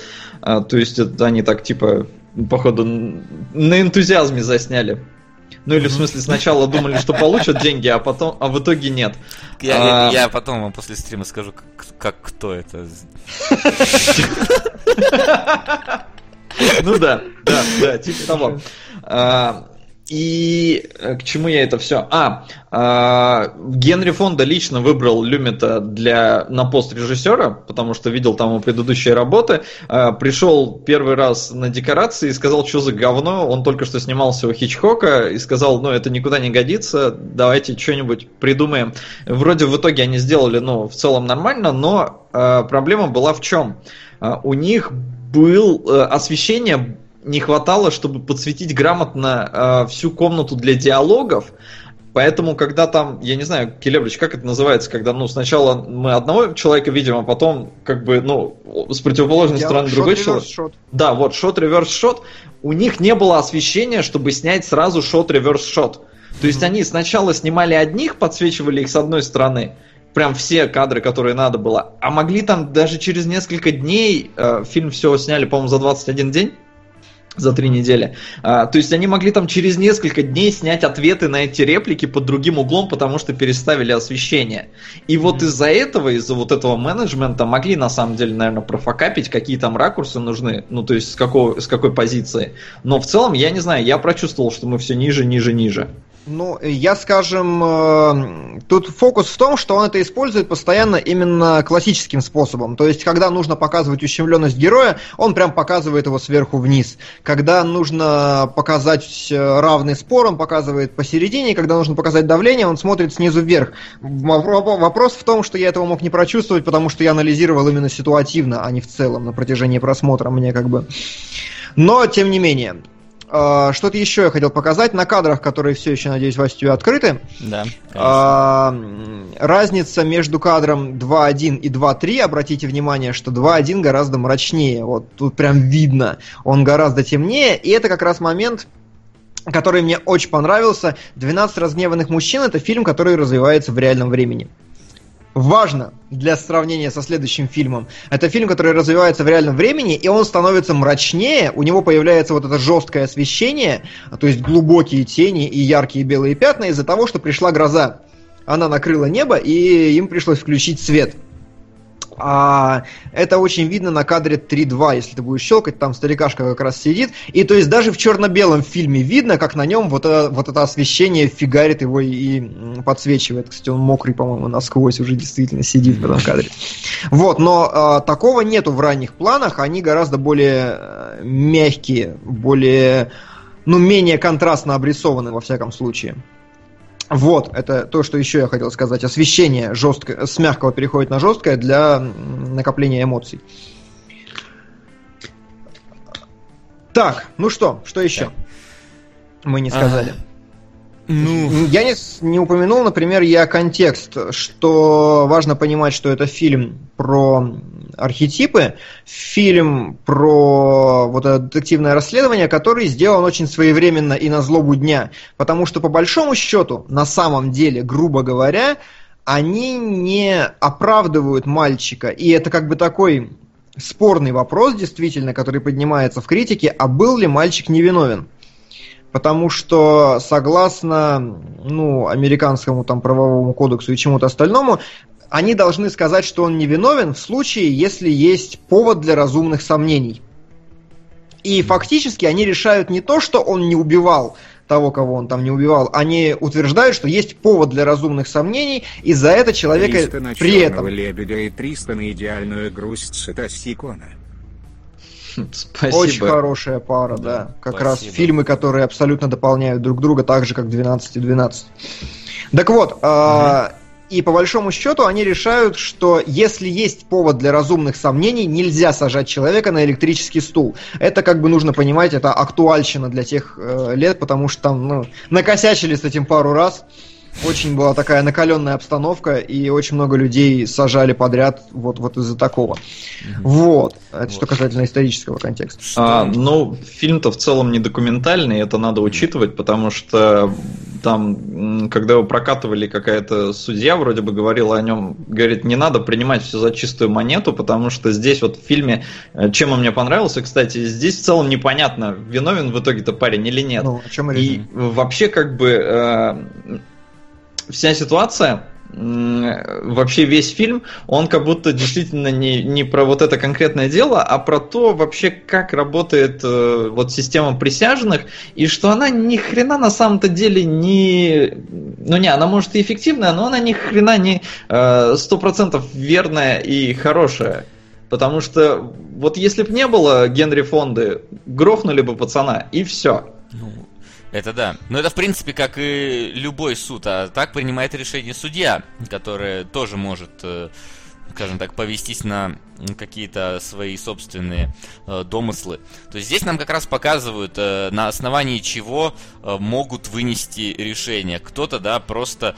Там расист условно какой-то. Причем мне нравится, что вот, блин, как хорошо это вписывалось в и когда я думал, что пацана не показывали. Потому что там никогда не... Потому что я думал, весь фильм, я думал, что он негр. Uh, если честно. Это было бы очень хорошо. Да, вот его не показывали, потому что там никто не говорит, что он негр. Ну, как, там вообще никто не называет его. Но там говорят, uh, там типа, почему вы верите ему, не верите ему, а верите женщине, а она ведь такая, как он. Там ни разу не делают акцент на, на то, что значит такой, как он. Там ни разу не делают uh-huh. какой-то... Что это значит? Что он негр, что он латинос, что он бедняк, что он наркоман там. Это не делают просто. Просто опять-таки возвращаясь... Точнее, это на будущее просто относительно того. И вот э, как раз кто-то просто личная неприязнь, да, у кого-то эмоциональная неприязнь, кому-то похрен абсолютно, да, э, кто-то действительно там сопоставил факты, но вот э, те, которые ему предоставили. Кто-то сам додумал там, как, ну, как это все складывать, так, как, как оправдать какие-то э, странные вещи, которые не вписываются в общее дело. То есть там как раз показывают нам, нас, в каких ситуациях э, система правосудия может дать сбой. Но по-другому оно никак. И этим вот оно... Здорово, что это на самом деле... К чему я веду? Что это фильм про пожарных, только про присяжных. Здесь очень мало внимания уделяют э, каким-то э, рассказом персонажей о себе, хотя это тоже есть, но это все влияет на э, ход э, диалога. Здесь именно говорят, что вот э, как мы вот это вот об- объясним, как вот это объясним, как здесь сделаем вывод и так далее. И это мне понравилось. Мгм. И это мне не понравилось в Михалкове. Но к этому. Об этом. На самом деле, я вот сейчас сижу, листаю, смотрю, и по большому счету сказать больше нечего. Нужно сказать, что очень красивый, ну, касательно каких-то мелочей, очень красивый финальный план. Мне он очень понравился. По большому счету, единственный, чья биография раскрывается подробно с самого начала, это как раз самый разгневанный из всех мужчин, который ни с того ни с сего вначале достает э, кошелек и показывает фотокарточку своего сына. И он же в итоге до упора сидит и прям вот усирается, ни в коем разе не хочет принимать э, то, что парень на самом деле может быть невиновен. И как он потом бросает на стол карт, ну, кошелек, там, значит, вываливается карточка, он ее дерет в клочья, и становится понятно, что он проецирует э, собственные проблемы на вот эту ситуацию. Э, после чего он начинает рыдать, упав на стол, и говорит, что ладно, так и быть, парень невиновен.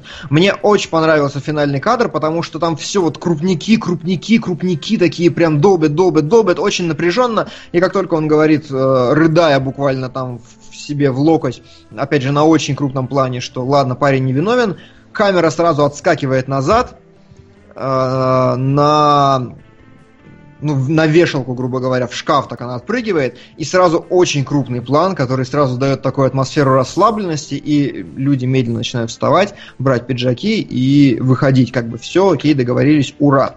Забавно то, что в этот момент Генри Фонда подходит, берет пиджак э, главного присяжного, ну, этого негодяя, подходит к нему и подает ему этот пиджак, и да, вот самый классный момент, что мне, который очень понравился, что этот присяжный, которого переубедили последний, он позволяет надеть на себя этот пиджак. Вот это очень символично, очень красиво, мне понравилось. И забавно, что в конце, когда они расходятся, все выходят такие, и последним shot ом двое первых, значит, Генри Фонда подходит старичок и говорит, кстати, а как вас зовут? И я такой, блин, я же реально не... Они не представились. И вот это просто, мне кажется, сделали просто ради mindfuck а, но тем не менее забавно. Да На протяжении нет, всего нет, фильма у них но нет тут имен. они же как раз, это был старичок первый, кого переубедил. Да, То есть, да, пок- да, Это мы именно показали их, ну, некое знакомство. Я когда первый раз смотрел, э, я, уже говорил эту фразу, по-моему, в предыдущем эфире, э, я разбалован Голливудом, поэтому первый раз, когда я смотрел «12 разгневанных мужчин», это было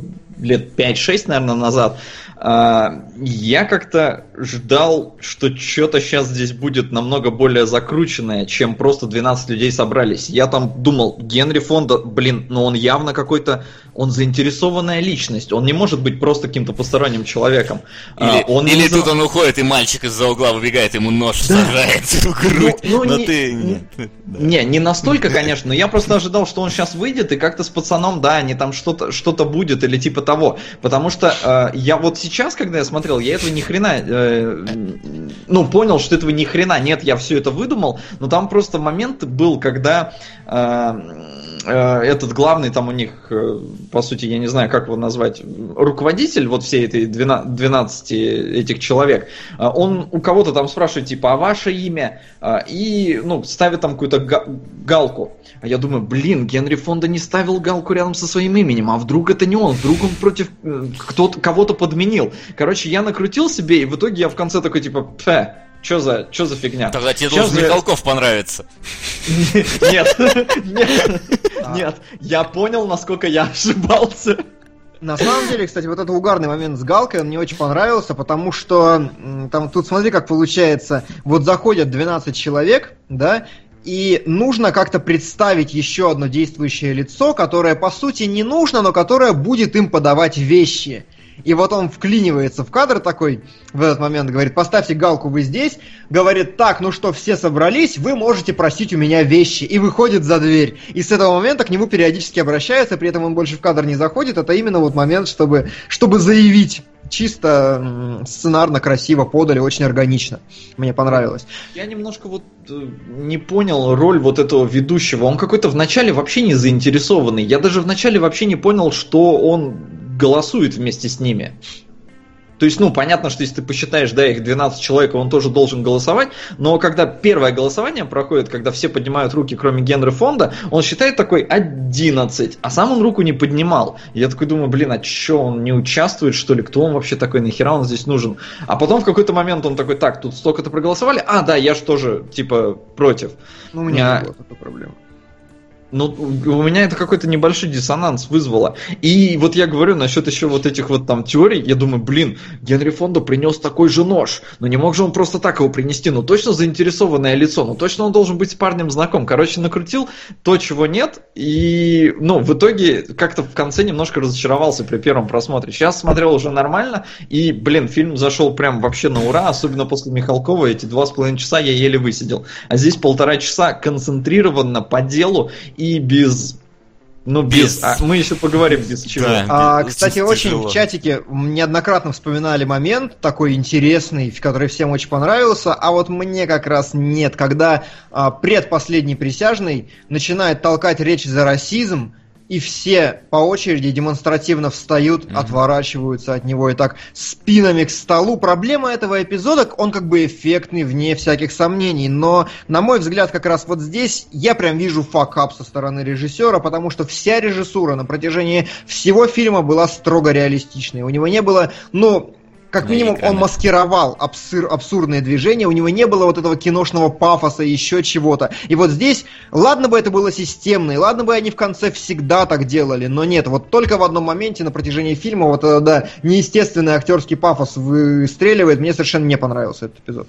Аналогично. Тоже. Потому что фальш чувствуется какая-то нереальная. Прям видно, что вот ребята, режиссер вам сказал вот в таком порядке встать и вот это сделать. Это не выглядело естественно. То есть понятно, что, ну, я не знаю, люди могли отвернуться там или кто-то, ну, почти все встали. Там сидят, по-моему, двое. А, э, И э, вот что мне, правда, понравилось, э, этот вот парень в очках, ну, который вообще, который не потеет, который, кстати, если вы обратите внимание, по-моему, единственный не снимал пиджак. Да? Он так в нем до конца фильма и сидел. А, Он говорит этому, мы тебя выслушали, теперь заткнись и больше не говори ни слова. И этот мужик больше не говорит ни слова до конца фильма, причем, когда его спрашивают, виновен или нет, он не говорит не виновен, он мотает головой. Вот это мне показалось Забавно. классно. Хорошо. Хорошо, да, вкусненько сделано. А, Ну Теперь, что? кажется, все. Погоняем по кадрам, которые ты тут а, мне оставил, давай. Да, сейчас. По сути, я буду еще показывать э, мелочи определенные. Я просто решил выбрать один эпизод. Я уже показал, значит, на кадрах 2.1, там 2.3, все вот это по Да. цветам, по углам, а, по всему остальному. И первый момент очень интересный, который я хотел показать, но я не успел сделать нормальную выборку, поэтому просто на двух пальцах. 4.2 картинка, где двое людей стоят у окна. А 4-1. А, 4.1. А, 4.1 она завалилась, короче, не туда. Ее здесь А, быть не должно, она в конце. Ну ладно. Вот, 4.2, два человека стоят у окна. Это, опять же, референс в сторону будущего Михалкова. В «12 разгневанных мужчинах» очень крутое мизансценирование. То есть на протяжении всего фильма, когда ты его смотришь, там есть несколько локаций. Кажется, что это одна комната, это одно место. Ни хрена. На самом деле очень четко визуально выделяется левый край стола, правый край стола, окно, дверь в женский туалет, кулер. И персонажи на самом деле они не сидят в одном помещении на протяжении всего фильма, они постоянно ходят от одного места к другому. Это вот здесь я на картинке показываю, что как бы, ну, пример мизансцены, с этого же ракурса другие люди заходят э, в это место. И вот еще край стола левый я зацепил, просто чтобы показать, что правого нет абсолютно, именно показывают экшен вот с этой стороны.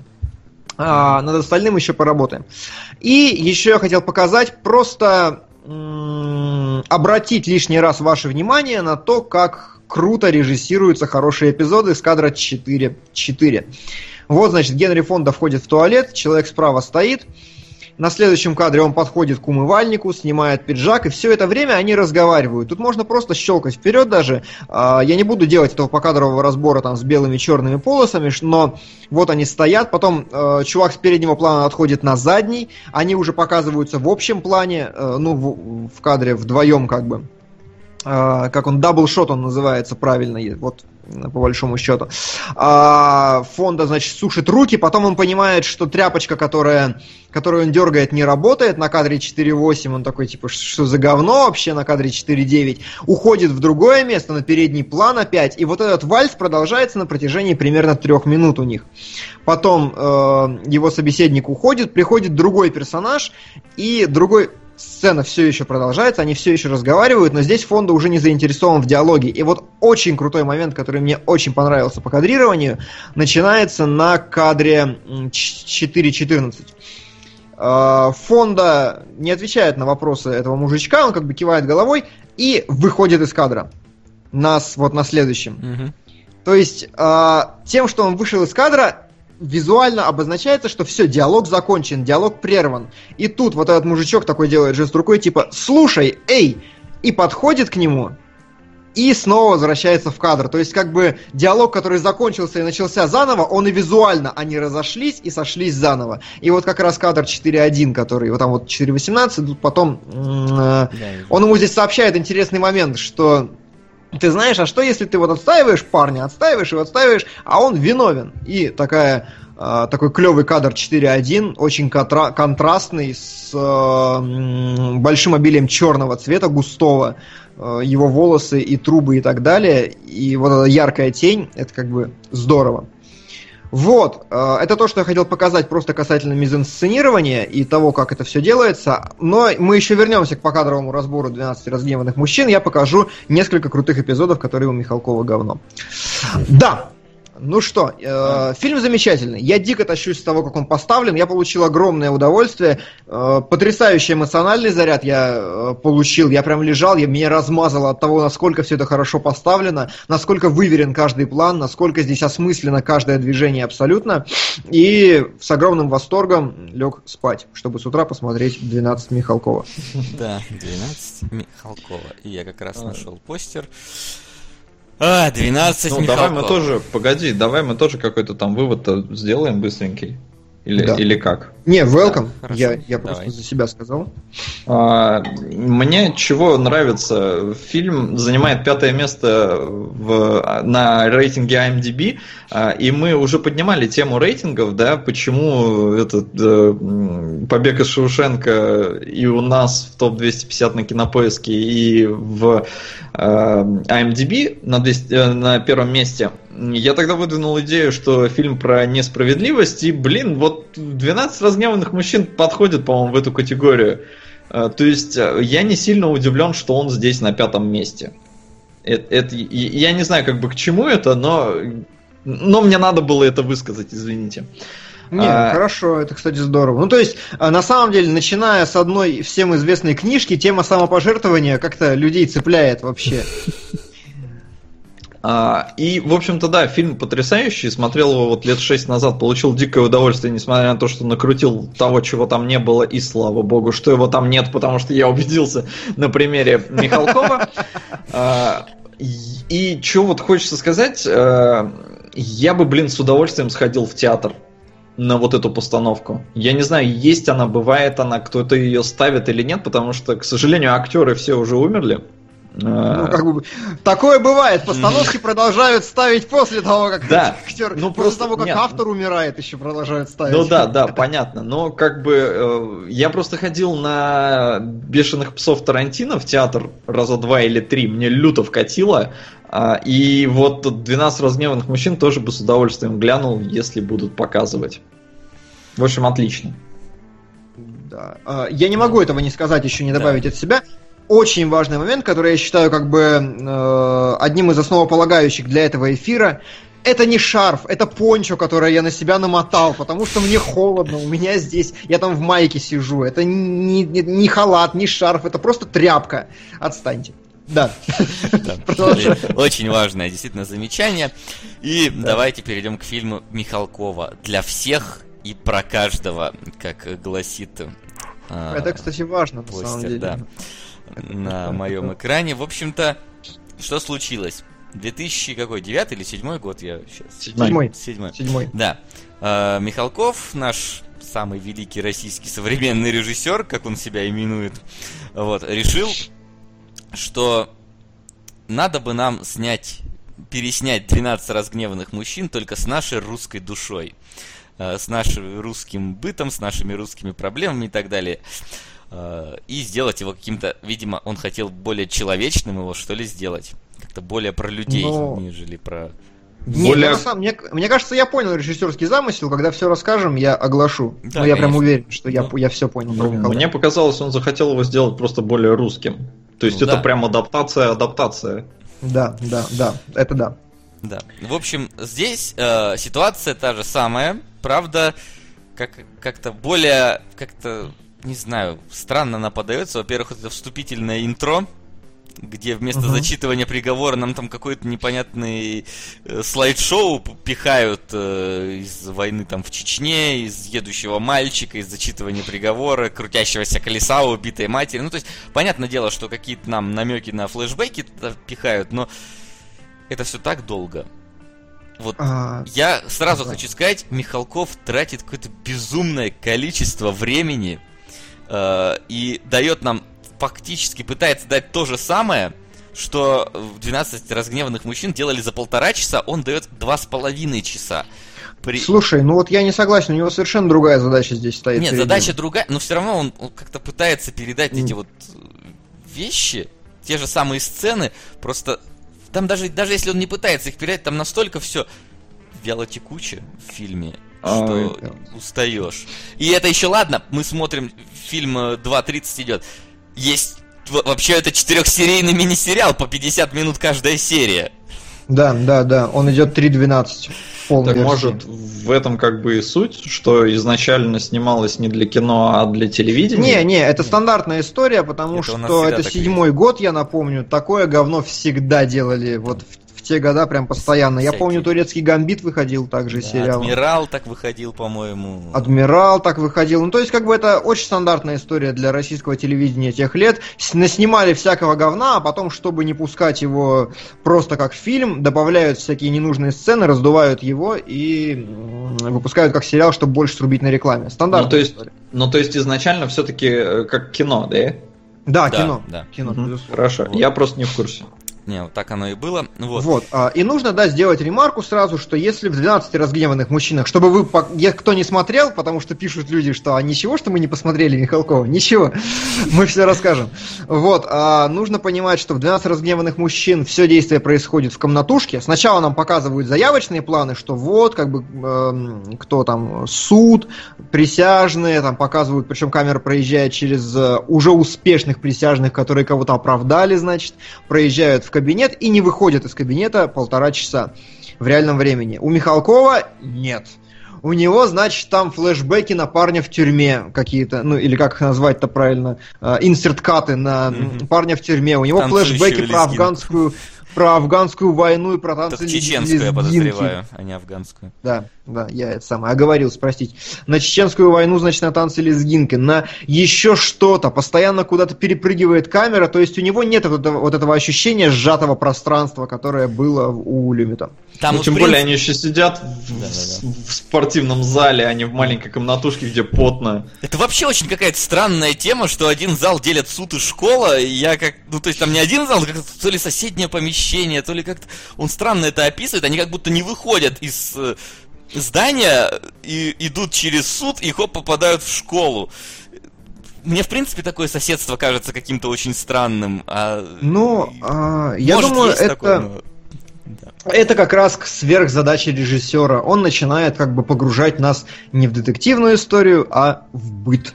С самого начала он погружает нас именно в какую-то вот бытовуху, потому что там, где проход был трехсекундный у Люмита, здесь они прям долго идут через школу. Значит, э, этот усатый, как его зовут-то, я забыл, ну, который играет придворника, в общем, он что-то рассказывает, какие-то замечательные истории. Э, показывают нам детей в школе, приводят их в спортзал, они еще не начинают дело, обсуждают этот спортзал, бегают там ищут пи- Лифчики, пианино, блин, да. шприцы, и все остальное, да. Шу- шуточки типа какие-то там вот эти вот, забавно, не знаю, это как-то так смотрелось не, не совсем уместно. Вот. И они реально, они, они тянут время. То есть первое голосование по делу начинается на 20-й минуте фильма. Чтобы вы понимали, у, у, вот этого у Люмит начиналось уже на десятой. уже, то есть в два Не, раза ну- фактически тянет. Нет. А, но второе голосование начинается в тот же самый момент, когда и у Люмита, по-моему. То есть где-то на 30-й минуте. Но, Но опять чего же- здесь нет? А, ну, во всяком случае, я как-то не уловил. Я как бы э, сразу скажу, да, тут спрашивали. А, Сначала я посмотрел 12 разгневанных мужчин лет 6 назад. 12 Михалкова я вчера посмотрел первый раз. И как бы, ну, я знал оригинал, то есть я, ну, я не очень хорошо его помнил местами, но э, я как бы все проецировал. И в 12 разгневанных мужчин там сразу понятно, да, суд, пацана судят, за что, бла-бла-бла. Все это проговаривается там первую минуту фильма, по сути. Здесь, пока они, они даже, я не помню, уже когда голосуют-то, я до сих пор, в принципе, не знал, кого и за что обвиняют. Да, То все есть- правильно. Там это, ну, на- намного дольше затянули. И даже непонятно, в чем, в чем соль-то, насколько серьезно все. А, а в итоге, что, кстати, мне понравилось у Михалкова, а, здесь история более драматичная, это на самом деле, потому что решение а, присяжных, по идее, намного серьезнее, чем у 12 разгневанных мужчин. Потому что Это да. вот как бы единственное, ну как бы Михалков финал слил. А, Но- здесь, смотрите, а, прежде всего, я тебя перебил? Не-не-не, все, давай. начинал говорить, но а, я бы предложил с самого начала отстраниться от того, что это ремейк. Надена. Маврикус. Ненавижу 12, начиная со сцены первой мысли «давайте поговорим». Нам это сообщает неуверенный в себе человек. Не может человек забитый и неуверенный сказать «вы не правы». Он пойдет за общим мнением. Посмотрите на первый фильм. Там персонажи соответствуют себе с первой до последней секунды. Все так, Да. все так. Я Нам хотел еще- про это сказать. Да, нам еще Делал забавно акцент. говорят, что что с вами, если бы эти диалоги сделал Тарантино, вы бы визжали, а то круто это придумано. Ну вот если бы их делал Тарантино, мы бы, наверное, визжали от того, как круто это Но придумано. их делал Михалков. Но их делал Михалков, к сожалению. Нет, я вот как раз хотел касательно этого комментария и отметиться, что давайте действительно настроимся на то, что это не ремейк фильма Люмита. Это, скажем, фанфик по мотивам. Это, Мгм. скажем, кино про нечто другое. И вот эта претензия, мы как бы ее предъявляем, да, хорошо, что все затянуто, но я бы сказал, что если затянуто, значит так надо. То есть презумпция ума такая, давайте ее введем. Ладно, если хорошо, Михалков да. что-то делает, не он делает трогаем. это зачем? Окей, не трогаем. Вот. Но вот тут я, опять-таки, поскольку Маврикус уже поднял эту э, и- мысль здесь, что, во-первых, человек абсолютно неуверенный, внезапно говорит, что давайте начнем говорить, и при этом он буквально Диалог там длится совсем недолго. Он говорит, ну давайте поговорим, мы же человека там э, жизни, ну там, мы его судьбу там решаем, это же живой человек, давайте обсудим. И как бы нету вообще никакого обсуждения дела, и сразу они голосуют второй раз без него. И внезапно кто-то новый меняет свое мнение. Это мне показалось как-то, ну, вообще неум- неуместно. Я не знаю, к сожалению, давай еще немножечко буквально к тому фильму сделаю отсылку, потому что там они начинают обсуждать дело, они начинают приводить доводы. Ну, как, как минимум, вот эта обвиняющая сторона, они по очереди высказываются, почему он э, может быть виновен. И там действительно понятно, почему старичок решил поменять свое мнение, потому что его внезапно начинают факты не убеждать. Здесь никаких фактов не представляется, мужик просто говорит, а действительно, давайте поговорим. Ну, Причем да, да, да. Нет, продолжай, продолжай. А, причем э, есть э, очень такой коварный момент, на котором я тоже делал акцент фонда, предъявляет, говорит, давайте поговорим, потому что мы решаем жизнь человека. А здесь же, простите, я забыл его фамилию, э, как, его- как его зовут этого парня. Ну хорошо, а здесь же первый присяжный, назовем его так, он э, говорит такую фразу, что а как же это? Вы все проголосовали против, ну я и решил, что должен быть хотя бы один э, за, ну или наоборот, неважно. Момент в том, что здесь в его монологе читается, что это его сиюминутное решение. И что вот он прямо сейчас так решил, потому что просто как, как, как это что? А потом всплывает, что он, оказывается, подготовлен был, что у него какие-то еще были планы. Но планы-то были у фонда, который с самого начала был уверен в своей позиции. А здесь он слишком зыбкий, слишком вялый, слишком неуверенный с самого начала. Это прям промах. Да, мне еще, мне еще самым очень странным показалось, прыгну далеко вперед, когда в итоге все были против, да, а потом внезапно один из них берет и достает, я, говорит, сделал запрос туда-то, и вот мне прислали документы, и вот как бы вот мы видим схему, и пацан не виноват. Я такой, какого хрена ты тогда против пацана Да. голосовал, если ты какие-то, какой-то research сделал, какую-то схему раскрыл, почему ты тогда изначально был против пацана? Это было вообще как-то из ниоткуда просто сделать, если я не перепутал его ни с кем, но, по-моему, нет. он просто... Все А, правильно. Там, там как-то немножко по-другому было. Там э, он просто посмотрел на адрес, и что-то они стали на ходу делать, и он как-то на ходу сориентировался. Но это действительно очень сложно читается. Я тоже, я смотрел не один, я прям остановил фильм, я переспросил, говорю, я все правильно понял? Мне пояснили, что нет, не совсем. Но да, это такой тяжелый момент. А, вот, в общем, да, давайте отметим тогда вот так. Общее место. Детективная линия у Михалкова слета. Бабушка, которая видела убийство с замахиванием ножом, не всплывает до второго часа фильма вообще. Только не бабушка, Улик ник- а женщина. Ну, там нам женщина, Уже да. не бабушка Да, просто. ну как бы Ну да. она в очках, Ещё не она бабушка. слепая, она Окей, бабушка. да. А, вот. А, она всплывает только в конце фильма.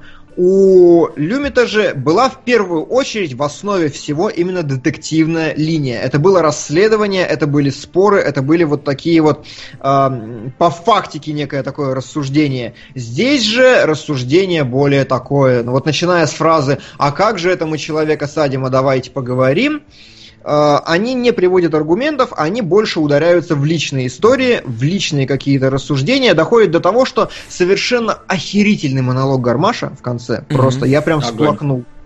Я прям, прям сижу, у меня есть, слезы наворачиваются. Давай сразу что скажем, что актеры-то мы. Ну, то есть мы как бы сейчас говорим плохо, может быть, про фильм, но актеры там играют хорошо. Не, погоди, я пока никаких оценочных суждений не Да? давал, я Ладно, слежу. хор- я хорошо, просто хорошо. говорю, что Ну просто давай тогда них- хорошо, что актеры там, мы как бы их не обвиняем, они Актеры действительно играют просто отлично.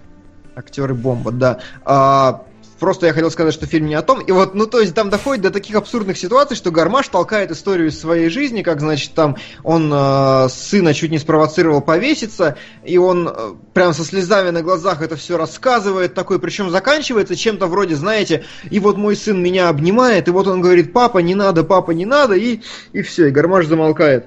И чувак с другого конца стола такой, Хм, это убедительно, наш парень невиновен. И я такой, что? Что ты несешь вообще?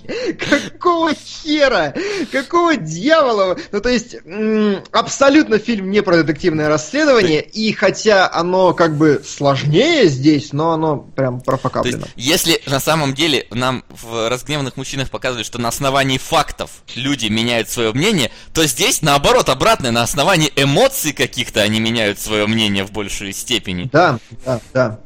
Очень круто в этом смысле, очень показателен монолог, э, значит, этого парня с акцентом грузинчика-то. Ой. Не который хирург, а который, э, который, который, ну, э, э, этот самый, смешной Который- это самый. Который про дядю там рассказывал, вот Да, этот про вот, дядю. пинал Да, свой да, да. чемодан постоянно.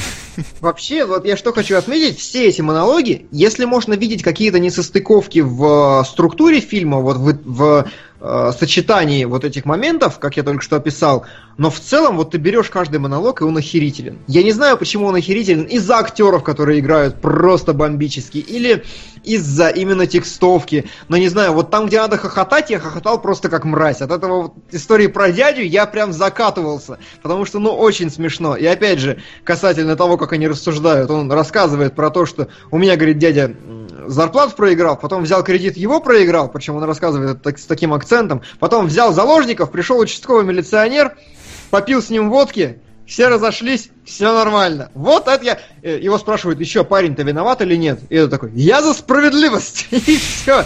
И воп, воп, воп, что называется. И это его действительно как бы эмоциональное состояние выходит здесь на передний план, Вася прав.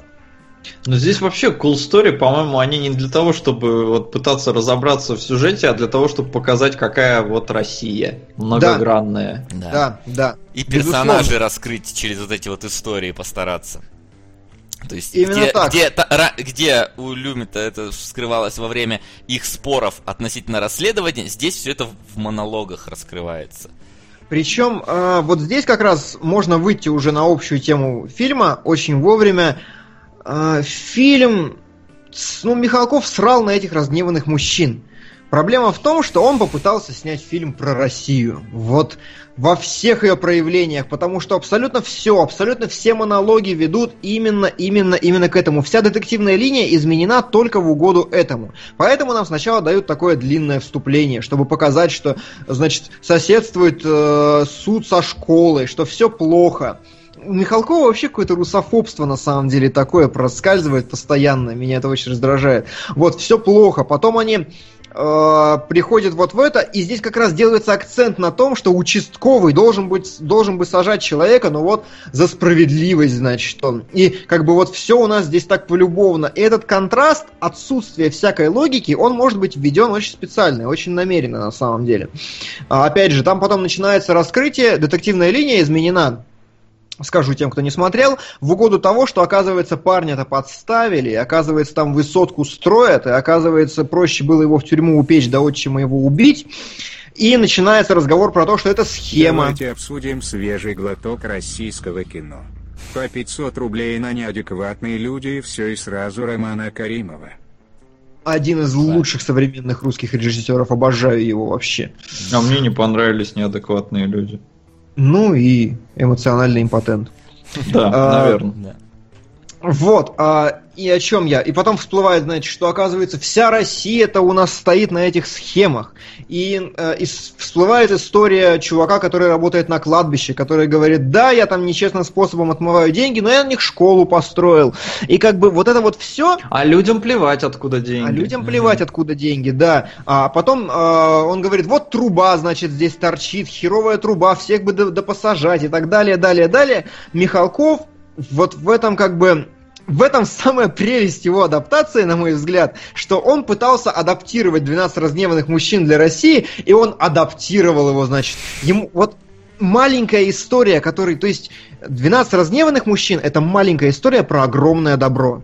Абсолютно миниатюрная, про вот некую вселенскую гуманистическую вот эту идею, что действительно у него ты такой положительно заряженный выходишь с этого фильма, потому что все правильно, все как надо. У Михалкова, наоборот, он раздувает маленькую историю до сразу эпохального полотна в духе там войны и мира, в духе Евгения Онегина, пытается засунуть сюда все. И то, как там наркотики, значит, и лифчики в школе, и разные архетипы, которые он пытается показать. И национальный вопрос, и Чечня сюда также влазит, потому что это чисто политическая история. И вот все вот это, чтобы широкого барского плеча показать, значит, вот оно, смотрите кино про Русь-матушку. Вот э, главная разница между этими фильмами.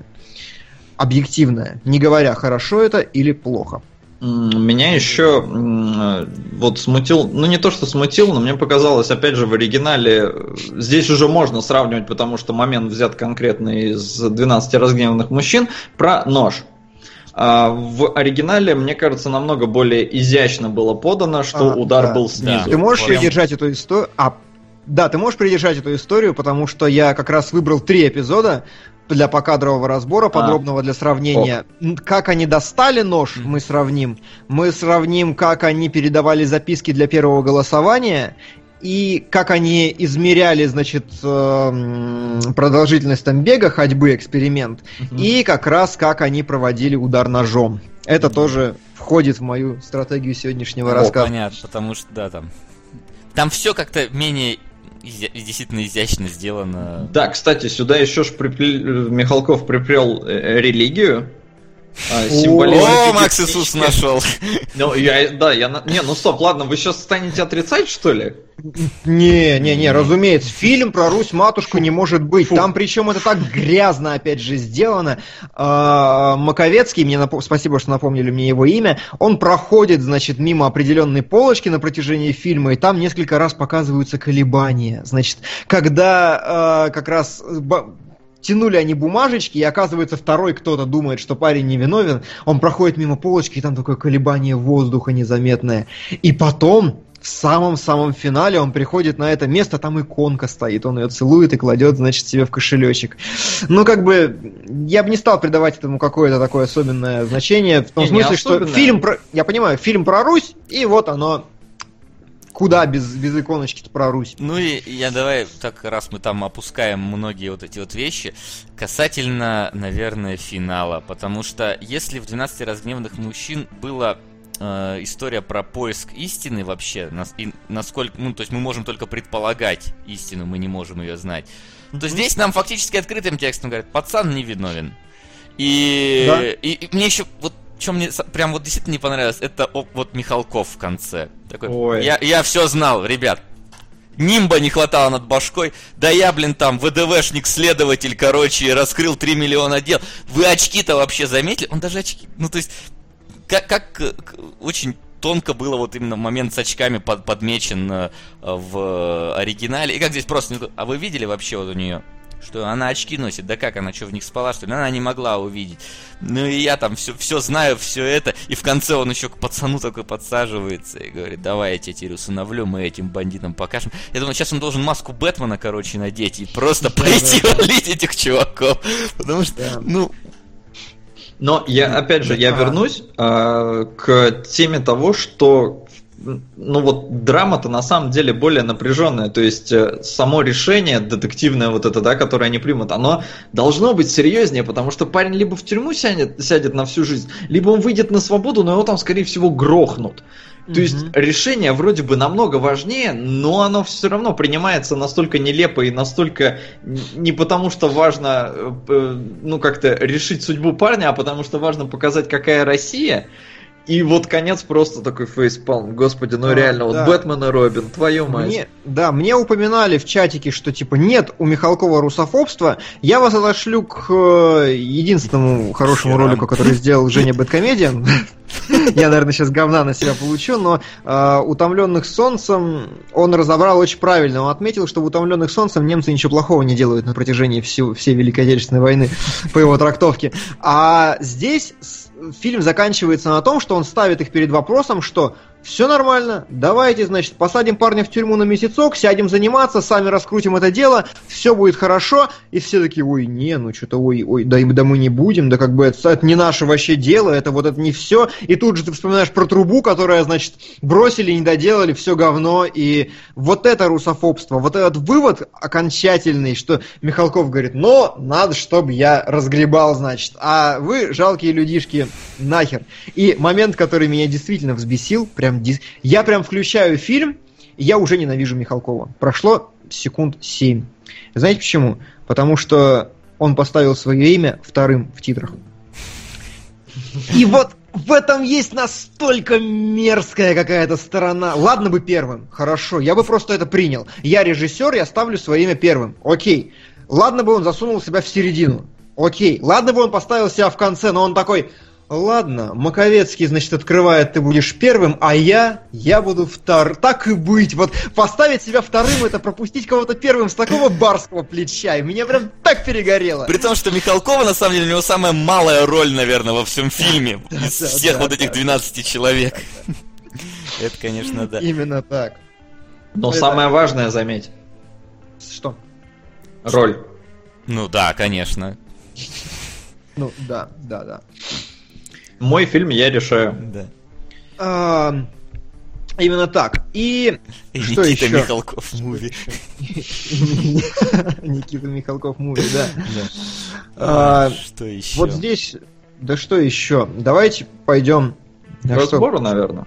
к, раз- к разбору, Давай, ты к думаешь? разбору, Давай. потом, потом мы еще просто коснемся этих, я думаю, сцен во время. Сейчас я их Да, найду. еще так или иначе, щас пока- э, Ребят, там я, я кучу раз э, замечал, там, знаете, вот я сейчас вижу, у нас типа по фактике бабушку с дедушкой перепутал. Это вообще не важно. Бабушка, дедушка, мы про сам факт наличия какого-то, ну, момента в фильме, который подан странно, говорим. Это раз. И если вы э, пишете что-то типа «да вы неправильно», «да вы не то», вы что фильм не видели, распишите полноценное мнение в, в комментариях э, в паблике кино нижнее подчеркивание логи, а не пишите просто вот это вот. «Пф, Вы фильм вообще смотрели? Да. Да, мы смотрели фильм. От начала Я до со конца. всеми срусь. Я в паблике кинологи со всеми почти срусь, Да. так что нормально. Так что, пожалуйста, А Димон вам за все ответит. А я пишу плохо, поэтому я не отвечаю. А, Смотри, у меня, короче, опять такая фигня, которая Тише, профокапила. У меня первый кадр всегда последний. Я сейчас вижу. А, то есть нож, да? Понял, о чем я говорю? Да, вот Да. этот нож это последний кадр. Ну, как бы окей. Я сейчас Так, объясню. То есть любом случае свою 1-1-9, позицию. понятно, а потом Да. 1-1-1. Да. Все, понял тебя. Вот, смотрите, а, момент, когда достают нож. Я сейчас хочу объяснить, что. Давайте сразу более широкими мазками пойдем. Режиссура Михалкова плохая, очень слабая. На уровне Люмита режиссура Михалкова это как вот действительно фанфик, это как какая-то студенческая побрякушка, действительно очень плохо скроенная и на самом деле ну не работающая. Он делает эпизоды там, где Люмит создавал динамику и напряжение, то есть вы смотрите фильм Люмита полтора часа, вы вообще не замираете ни, ни на секунду. Вам не скучно, вы не провисаете, именно за счет безупречной режиссуры. У Михалкова экшена в три раза больше. Там постоянно у него какая-то отдуха в кадре происходит, у него очень много динамичных резких событий, но при этом все равно не работает, и ты зачастую спишь. Причем вот момент. и- можно на секундочку буквально перейти Да. к своему моменту? Просто вот помните, я, я, как человек, который кино имеет, ну, такое, к производству и там к режиссуре, хоть я и поставил несколько фильмов довольно слабенькое отношение, да, а, но вот в «12 разгневанных мужчинах» я заметил, да, что действительно героев стараются группировать в кадре по их вот этим вот э, по их мнению, каким-то, да, по убеждениям. Я пытался такое, и поскольку я смотрел Михалкова вторым, я пытался увидеть такое у Михалкова, и я не увидел вот этого. Там постоянно они Да. в перемешку все стоят, абсолютно. Никакой логики в постановке людей нету. Просто им сказали, ходите по залу и говорите. И они ходили по залу и говорили, судя по всему. Э, Зато у Рэнджи, Михалкова э, цветной фильм, да, я вижу. Да, зато у Михалкова цветной фильм. Ну, тут не поспоришь, конечно. Ну, вот так вот, смотрите, а, простота и безупречность в режиссуре Люмита. О чем я говорил? Покадровый разбор. Поехали. Вот а, 1.1.2, да? Один- А, 1.1.2 или 1.1.9? Погоди. Нет, Первый кадр ты 1.1.2, сказал последний. да, А, а, все, понял, 1.1.1. все, все, все, все, понял, уяснил. Да, Всё, давай. вот. Смотрите, значит. А, как раскручивается ситуация с ножом? А, э, для тех, кто не смотрел, вдруг, опять же, человек слева сейчас говорит, что смотрите, это нож.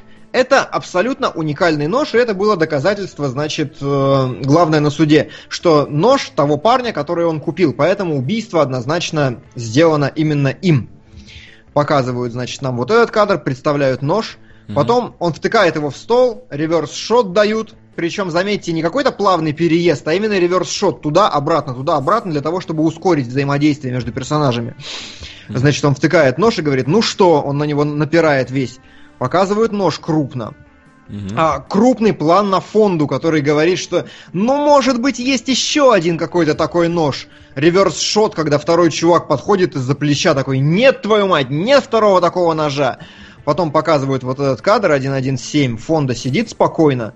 Потом резко, буквально в 2 секунды он встает, достает из кармана точно такой же нож, расщелкивает его и втыкает в стол. И все такие, ёб твою... во- Что? Как? Во-» И вот этот момент, что просто, видите, здесь не было ничего фактически сделано, но как сделан сам кадр, появление второго ножа, вот это вот. Он сидит, сидит, вскакивает, достает, втыкает на одном дубле, без монтажных склеек, без ничего. Просто мы это видим, и мы такие, вау, охренеть. Щелкай сразу дальше. Да, 1, Что у 1, 1, Михалкова? 2, 2, я так понимаю, да? А- а- Один, два, два, да. Погоди, Что происходит? Эм, Маковецкий, который, ну, по сути, выполняет ту же самую роль. Что делает он у Михалкова? Он, значит, они обсуждают нож, он убегает, я не стал это вставлять сильно долго, силь- сильно долго. Он убегает к своему пиджаку, его спрашивают, вы что-то потеряли? Он говорит, нет. Потом он вскрикивает, нашел, берет свой ключик, несет его сюда и говорит, вы знаете, вот нож, вот нож, вот вы говорите, он уникальный, можешь щелкать дальше, вот нож, он такой ковыряет, значит, в этом, вот вы говорите, он уникальный, а может быть не уникальный, потому что, потому что я, значит, это самое, он лезет в сумку, нам показывают Михалкова, который смотрит, нам показывают всех такие, он говорит, вот как бы, вот этот нож, как бы, это же такой, это может быть какой-то нож, который можно где-то купить, все на него смотрят, такие смотрят, смотрят, смотрят, и здесь, ну, там далеко ты должен отмотать, отмотать Да. назад, он достает второй нож и такой втыкает его, смотрите, абсолютно не работает эта херня. То есть э, вот это появление ножа как э, разрушение главного аргумента м, стороны нападения, оно не работает, потому что с, с того момента, как он ключ тебе показывает и говорит, вы знаете нож, ты уже знаешь, что будет дальше. И вау-эффекта не происходит. И это как раз вот, а, вот эта раздробленность непонятная. Зачем-то он показывает реакцию остальных. Я, я не додумался это вставить, но реакция остальных у Люмита показана одним способом. Когда нож втыкается в стол второй, показывает общий план на всех, и все такие «Воу!» избегаются с выпущенными глазами. Здесь он зачем-то показывает каждого по одному, как они, значит, пересматривают друг с другом тоже. И что Говно. самое забавное, этот чувак, он говорил вначале, вы все проголосовали, мол, типа, э, за его вину, а я вот решил, чтобы давайте, ну, не будем голосовать. То есть он говорит тогда, как будто он просто э, по- пошел против Да. общего мнения, чтобы давайте по- поговорим. А оказывается, у него нож был заготовлен. Ну, то есть... Мгм, Да, там Да, еще- да, да, да, это, это прям mindfuck такой. Там еще фраза такая забавная была, когда он говорит, типа, э, ну ладно, если все проголосуют сейчас э, за то, что он виновен, я тоже проголосую за то, что он виновен, и ему говорят, и что ты, типа, считаешь, что у тебя руки чище будут, что ты попытался? Он Мгм. такой, ну да.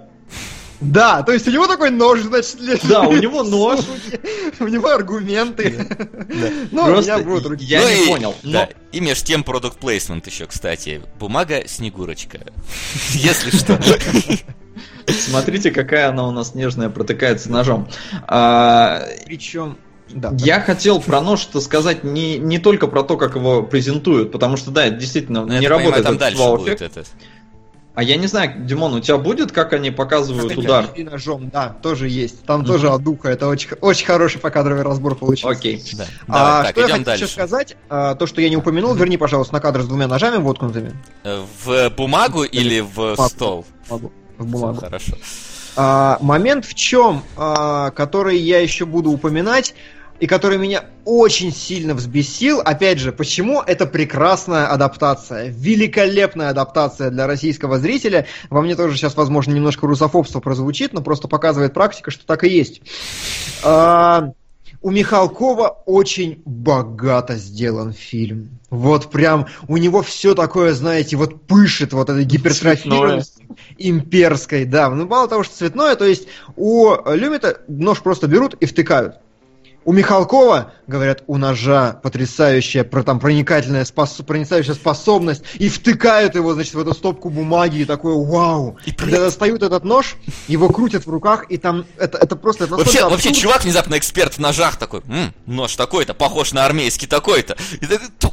ну, то есть, я Ну, не знаю, это Это смотрится... ладно, но когда он его крутит, когда он его крутит, там на каждом движении, когда он его раскрутит, звук такой вщу, вщу, вщу, лезвие, значит.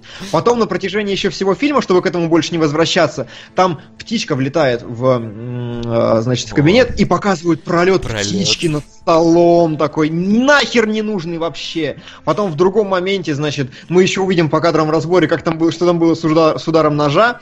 Но там еще, знаете, в какой-то момент начинаются танцы с ножом, он его подкидывает, нож падает, обрубает кому-то сигарету, и ты такой, ну зачем? Вот что это такое? И почему я говорю, что э, это идеальная адаптация, потому что мне действительно кажется, что широкий, не мы сейчас лучшие люди на планете, которые, конечно же, смотрят все эти фильмы, а широкий русский зритель, он не воспринял бы фильм без вот этого богатства, потому что я вижу реакцию на коллектора с Хабенским, и его прям люди не понимают. А вот здесь экшон, насыщенность, шарики взрываются, значит, шприцы втыкаются, как дротики.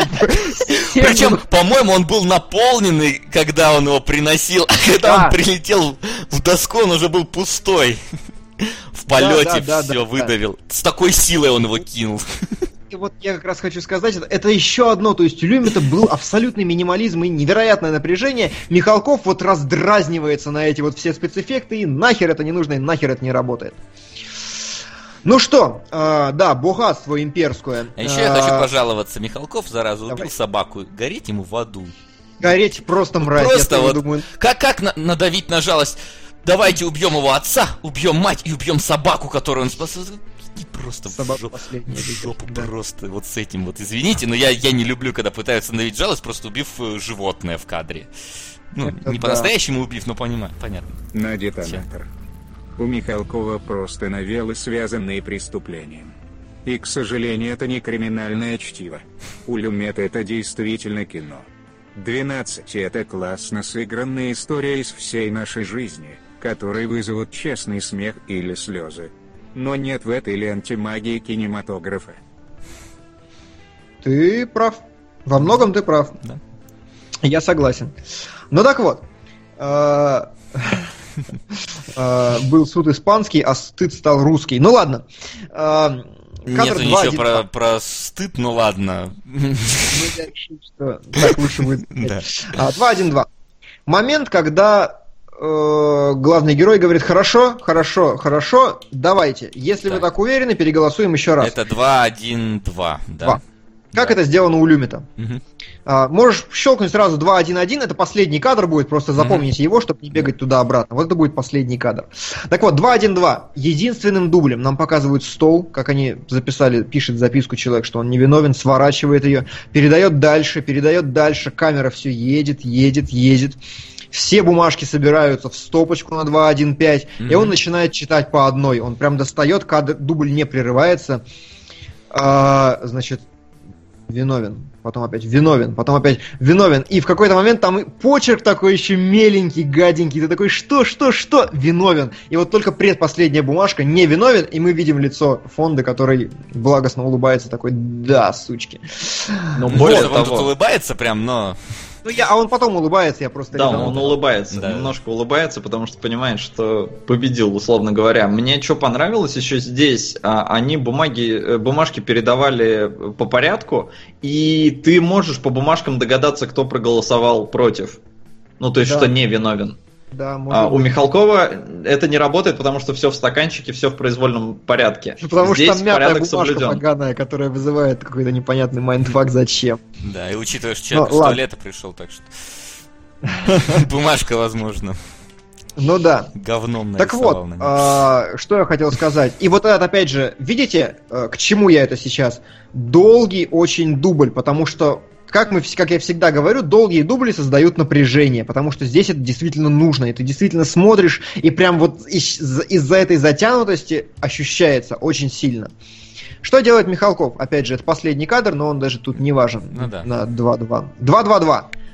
Первый шот. Отрывают бумажку. Второй шот. Кладут ее в стакан. Стакан начинают катать по столу, значит, такой экшен-момент, там камера в, в размытии, в блюре следит за этим стаканом, который летает туда-обратно, все накидывают в него эти бумажки, потом стакан прилетает куда надо, бумажки высыпают, и, значит, показывают э, Маковецкого, который стоит, смотрит на это, потом показывают всех, и вот только на этом кадре, причем там уже к этому времени он их зачитывает, он там две-три бумажки покажет, потом покажут Маковецкого, потом начинается отъезд, музыка такая дынь-дынь-дынь-дынь-дынь-дынь, затихает, и после этого он говорит, невиновен. У Люмита музыки не было вообще, и звука не было вообще. И вот просто потому, что музыка затихла, ты уже понимаешь, что будет момент не работает. Он пытается его усилить, но на самом деле он не создает напряжения. У меня появилась безумная теория, что Михалков не понимает, как снимал Люмит. У меня серьезно, я, я, я очень захотел после этого фильма пересмотреть всю фильмографию Михалкова. У меня есть подозрение, что он ни хрена не понимает, как снимать. Что он ни одной книжки в своей жизни не прочитал, и он просто реально не знает. Потому что он пытается, он вот производит эпизоды неправильно просто. Я не знаю, ну то есть как, бы- как Шьямалан, знаете, который вот выстрелил один раз по совпадению, но он не понимает, как делать кино на самом деле. А, ну что, а, и после этого, кстати, после того, как он говорит невиновен, на 2.2.10 нам показывают лицо грузинского мальчика. Такой, а, и он такой, да. Ну, то есть... Чеченского а, только, ну ладно. Чечен... Да, простите. А, Там просто на этом такой конкретный акцент вот сделан. Вот у Да, Люмита, да, да, как, там просто говорят, «Та- такая, как он там. То есть там просто делают вид, что вот какой-то, ну, ниш, там не низшая каста, не любимая каста и так далее. Здесь конкретно говорят, чечененок, чечененок, чечененок. Прям вот вас тыкают в это лицом. Конкретно. А, Alone in the Crowd бросает мне претензию и говорит, у тебя не появилась безумная теория, что фильмы в разные времена снимаются по-разному? Нет, не появилась, потому что все эти приемы работают из одного фильма в другой, в третий, в пятый, в десятый. И то, что с успехом применяет Люмит э, в 57-м, по-моему, году, да, с таким же успехом применяет Тарантино в «Омерзительной восьмерке». Все эти затянутые планы, они работают абсолютно так же, Правила кинематографии не меняются, абсолютно. Зрительское восприятие придрачивается к более ск- ускоренному монтажу. Сейчас да. И такие фильмы смотреть немножко проще, это да, но это не значит, что они лучше, это не значит, что они начинают работать от этого. Так, а, о чем мы? Следующий эпизод, который я хотел показать, и вот здесь я хотел, так сказать, э, give a hand, или, ну, как-то отдать должное Михалкову, что здесь он сделал правильно, по-другому было нельзя. Момент, когда герои определяют, э, успел ли дедушка старый вскочить и добежать до лестничной клетки, чтобы посмотреть, что пацан бежит. Что делает Люмит? Он начинает кадр с 3.1.2, Мгм. где э, герой сидит на кушетке, отбивается время, дубль не прерывается, опять же, разумеется, до самого конца. И там очень важно, сколько времени это длится, и э, очень важно, что именно 20 секунд должно было пройти, и поскольку дубль не рвется, у тебя инстинктивно появляется желание начать отсчитывать. Вот он вскакивает с кушетки, камера опускается вниз на его ноги, показывают, как он изображает эту хромоту, как он плетется, потом камера приподнимается вверх, он разворачивается обратно и начинает и лицом идти сюда. И все это вот за единый дубль. Ну, забавно, кстати, Да. что когда спрашивают, сколько времени прошло, парень говорит, что, по-моему, 41 секунда, да? А на самом деле 30. Да. А на самом деле, да, 30. Или Есть 31. Есть такое, да. Вот, а что сделал Михалков? И здесь как бы, окей, он прав. Он развел эту историю на две параллельных ветки. Он э, увел одного человека влево, который изображает дедушку, второй, второго человека Маковецкого вправо, который изображает ребенка, который производит убийство в данный момент. И вот здесь как раз в его рваный монтаж подходит, потому что здесь снимать одним дублем не имело бы... Михалков отличный актер, но слабый режиссер. А деньги все равно на неадекватных людей все и сразу. Прости, Макс. Макс. Да ладно, не, не надо извиняться. Не аниме Я и ничего- спасибо, так что... Да-да-да, не аниме, и все славно. Все и сразу. Вот. Ну что, и значит показывают, э, кстати, делают замечание, что у Михалкова прошло 2 минуты, а говорят 50 секунд, только у Михалкова был параллельный монтаж. Да. Вот смотрите, на кадре 3.2.2 я показал, что общий план, где слева находятся одни, справа другие. И для того, чтобы создать параллельность, он не должен вихлять камерой влево-вправо, он действительно должен делать то, что он делает, он показывает крупно одного, потом второго, потом одного, потом они орут друг на друга, и вот, за- и вот здесь, за счет того, что точек действия много, именно точек, быстро перепрыгивая между ними, он все делает правильно. Учитывая, что он того же самого стиля придерживается на протяжении всего фильма, я не уверен, что он сделал это специально или осознанно, но, тем не менее, вот здесь Но это попал. работает. Да. Но попал. А, Дальше. и что касательно ножа. Ножа, 4.1.2. Вот он, как раз о котором говорил Макс. Как это происходит у Люмита? Э, э, И вот здесь я ржал. То есть я, когда посмотрел этот момент, я похохотал у Михалкова, ну просто. Когда я начал делать, делать покадровый разбор, я стал ржать еще сильнее, потому что вы сейчас увидите. Мгм. А, вот мы видим, что герой э, в очках говорит, что вот нож, а как это так, бить вот сверху вниз, я не понимаю. На что самый разгневанный из мужчин говорит, окей, давай я покажу, встает, берет нож э, и говорит, так, сейчас я все покажу, встаньте кто-нибудь. И мы уже видим, кто стоит. И это два главных антагониста на протяжении всего фильма. Они сильнее всего друг на друга орут. Там можно было сказать два разгневанных мужчины, на самом деле, фильм назвать. Ну, А, кстати, фонд-то особо не орет. Он не разгневан. Ну, Я Хорошо, говорю, те, да. которые оправдывают, они не гневные, они наоборот, они почти все спокойные. Ладно, раз. хорошо. Ну да. А, окей. А, вот, и он, значит, по- поворачивает в сторону, голову в сторону фонда и такой, знаете, с таким со скрипом, с легким, типа, ну ладно, ты стоишь. Он, значит, подходит к нему, а, вот мы вста- встаем вот на этот ракурс э, на 4.1.5, и мы с него больше не уходим. Мгм. Значит, мужик идет к нему, подходит, под, подводит нож, говорит, значит, там присаживается на 4.1.7, замахивается, причем он делает это медленно, он там как-то, знаете, пальцами шевелит, и вот видно все противостояние, которое копилось до этого момента на протяжении всего фильма, оно вот сейчас выплеснется, и когда он замахивается на 4.1.9 уже, все вскакивают буквально, я это вставил, но оно улетело там на самый первый план. Да. Да. Мгм. А, вот, и вот на, ты на 4.1.1 ушел, да? Мгм. И вот когда он замахивается, опять же, звукового эффекта никакого нет, просто все вскакивают и начинают такие, «А, типа, ты чё? И там видно, что действительно момент охерительно напряженный. Ты про это, Макс, говорил, да? А, не только про это. Ну, то есть сам момент, понятно, что здесь просто, но я еще хотел подвести к самому а, Объяснению. оправданию. Да, объяснению. А, ну давайте. А, в общем, а, в оригинальных, или нет, даже давайте лучше с Михалкова начнем, потому что там это было очень нелепо. в- Ну, я могу показать сейчас Михалкова, и мы вернемся к этому. Он есть. А, ну давай, покажи тогда Михалкова, и я Давай объясню. сперва разберем Что Михалкова. происходит у Михалкова? Итак, у Михалкова у нас... вот он, значит, э, на 4.2.2. Мгм. Во-первых, когда дело доходит до ножа, он берет хирурга.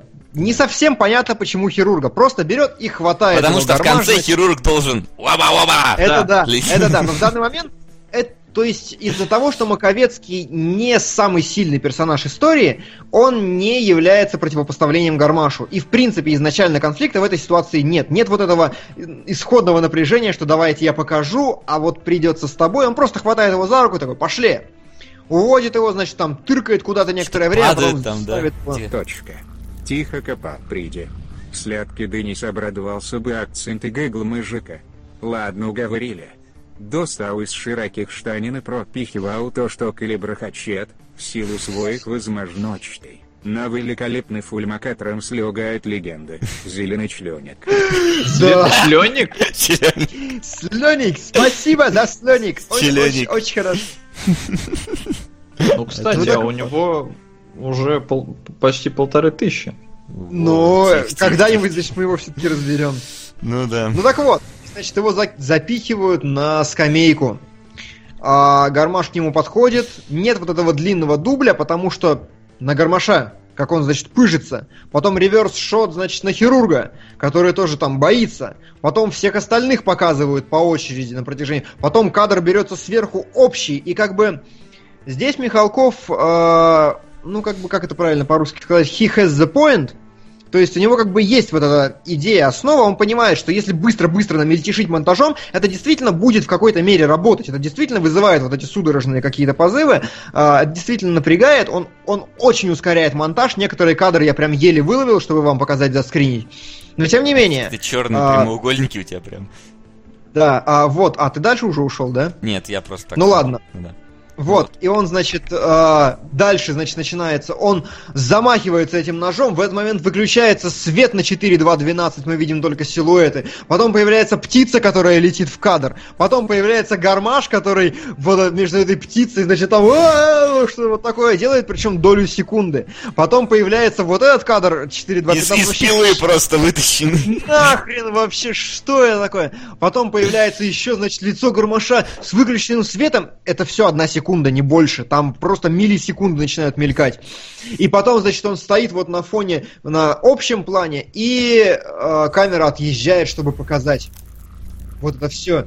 И вот сравните, где Люмит это сделал одним дублем. Он подошел просто, он выстроил взаимоотношения между персонажами, он подошел, замахнулся, он, значит, показал вот этот момент, и ничего ему не пришлось делать. И Михалков такой вот эту светомузыку устраивает, диско-шоу, и, опять же, я настаиваю на том, что это работает гораздо хуже. Хотя, опять же, здесь я не могу сказать, что он совсем говнарь и совсем не прав. Это имеет э, место быть, но так сделать было слабее работает и, хуже, да. и- и дороже. Ну да, еще такой, блин, птичка там на него накакала. Да, это, да, да. это что такое? Это что, кровь? Короче, мистицизма добавил. Да. Почему у вас с ножами? Давай, Макс. Да, я, я думаю, у нас одинаковое мнение относительно ножей, поэтому давай. Ну, да, наверное, потому что э, как обоснован удар э, сверху, да, и удар, ну, то, что, то, что, по идее, удар был бы произведен не так. А в 12 это очень, э, э, в 12 разгневанных мужчинах это, на мой взгляд, очень изящно воспользоваться именно механикой самого ножа, да, и объяснить, что раз он выскакивает сбоку, то и удар ты будешь наносить, ну, как бы снизу, потому что так удобнее, ты не будешь перехватывать нож, это неудобно, это долго, это, ну, так незачем делать. Здесь же на, в- у Михалкова нам начинают про «Ой, Кавказ, мы все тут с ножами на «ты», и начинается безумный танец с ножами, который уже был там с ребенком, да, и вот этот сейчас хирург начинает скакать, потом он кидает нож, обрезает сигарету, в общем, все, все пафосно, опять же, богато. И вот само это объяснение, оно не настолько убедительное, потому что, ну, блин, ну и чё, он мог и по-другому Да, он ударить. мог Ну, схватить случайно нож вот просто потому, что вот он лежал, да. То есть здесь ты должен его открыть. Здесь тебе помешает открыть вот так вот взятый нож. То есть ты, тебе придется именно перехватывать. И поэтому ты не можешь вот внезапно вытащить. Здесь он мог реально схватить просто не так нож, просто чтобы быстро это сделать, и все. То есть, э, действительно, как-то объяснение больше подходит именно в оригинале. Оно как-то убедительно действительно звучит. Оно логичное. Да. Здесь оно притянуто за уши, на мой взгляд. То есть, ну, просто вот Кавказ, мы все тут такие. Все Но- тут нож режь, смертельная дрожь, этот момент ни на что не похож и так далее. А, Хорошо. Вот, а на этом покадровый более-менее закончился. Я надеюсь, я компенсировал то, что я сначала показал не очень много э, разгневанных мужчин. вот Нормально, именно для того, чтобы отложить их сюда. До хрена отложил А, мужчин. Отложил мужчин. Да, у Михалкова и того, э, возвращаясь к тому, о чем мы говорили, это разные фильмы, безусловно. И Михалков сделал адаптацию, показывая, что как бы в России-то по справедливости вот это все, по, по душе, значит, делается. Финальная цитата, помните, когда, которая вылазит на фоне собаки с оторванной человеческой рукой, что э, а что делать тогда, когда э, справедливость там выше суда? Какой-то такой философский вопрос. И вот это возвращает нас вот к этому, вот к этому русскому, значит, всему. К русскому, которые трубы не могут доделать, которые э, срать хотели на то, что, чтобы заканчивать какие-то дела и делать все нормально. Михалков, конечно, срать не хотел. Он у нас хороший. Вот, а, опять же, Чечня здесь, вот я не совсем понял, э, зачем Михалков снял так много Чечни.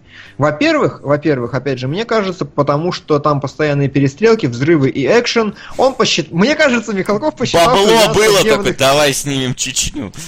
Не-не, а мне, знаешь, мне кажется, что Михалков подумал, что 12 разгневанных мужчин скучный фильм. Да, не хватает свистелок и перделок.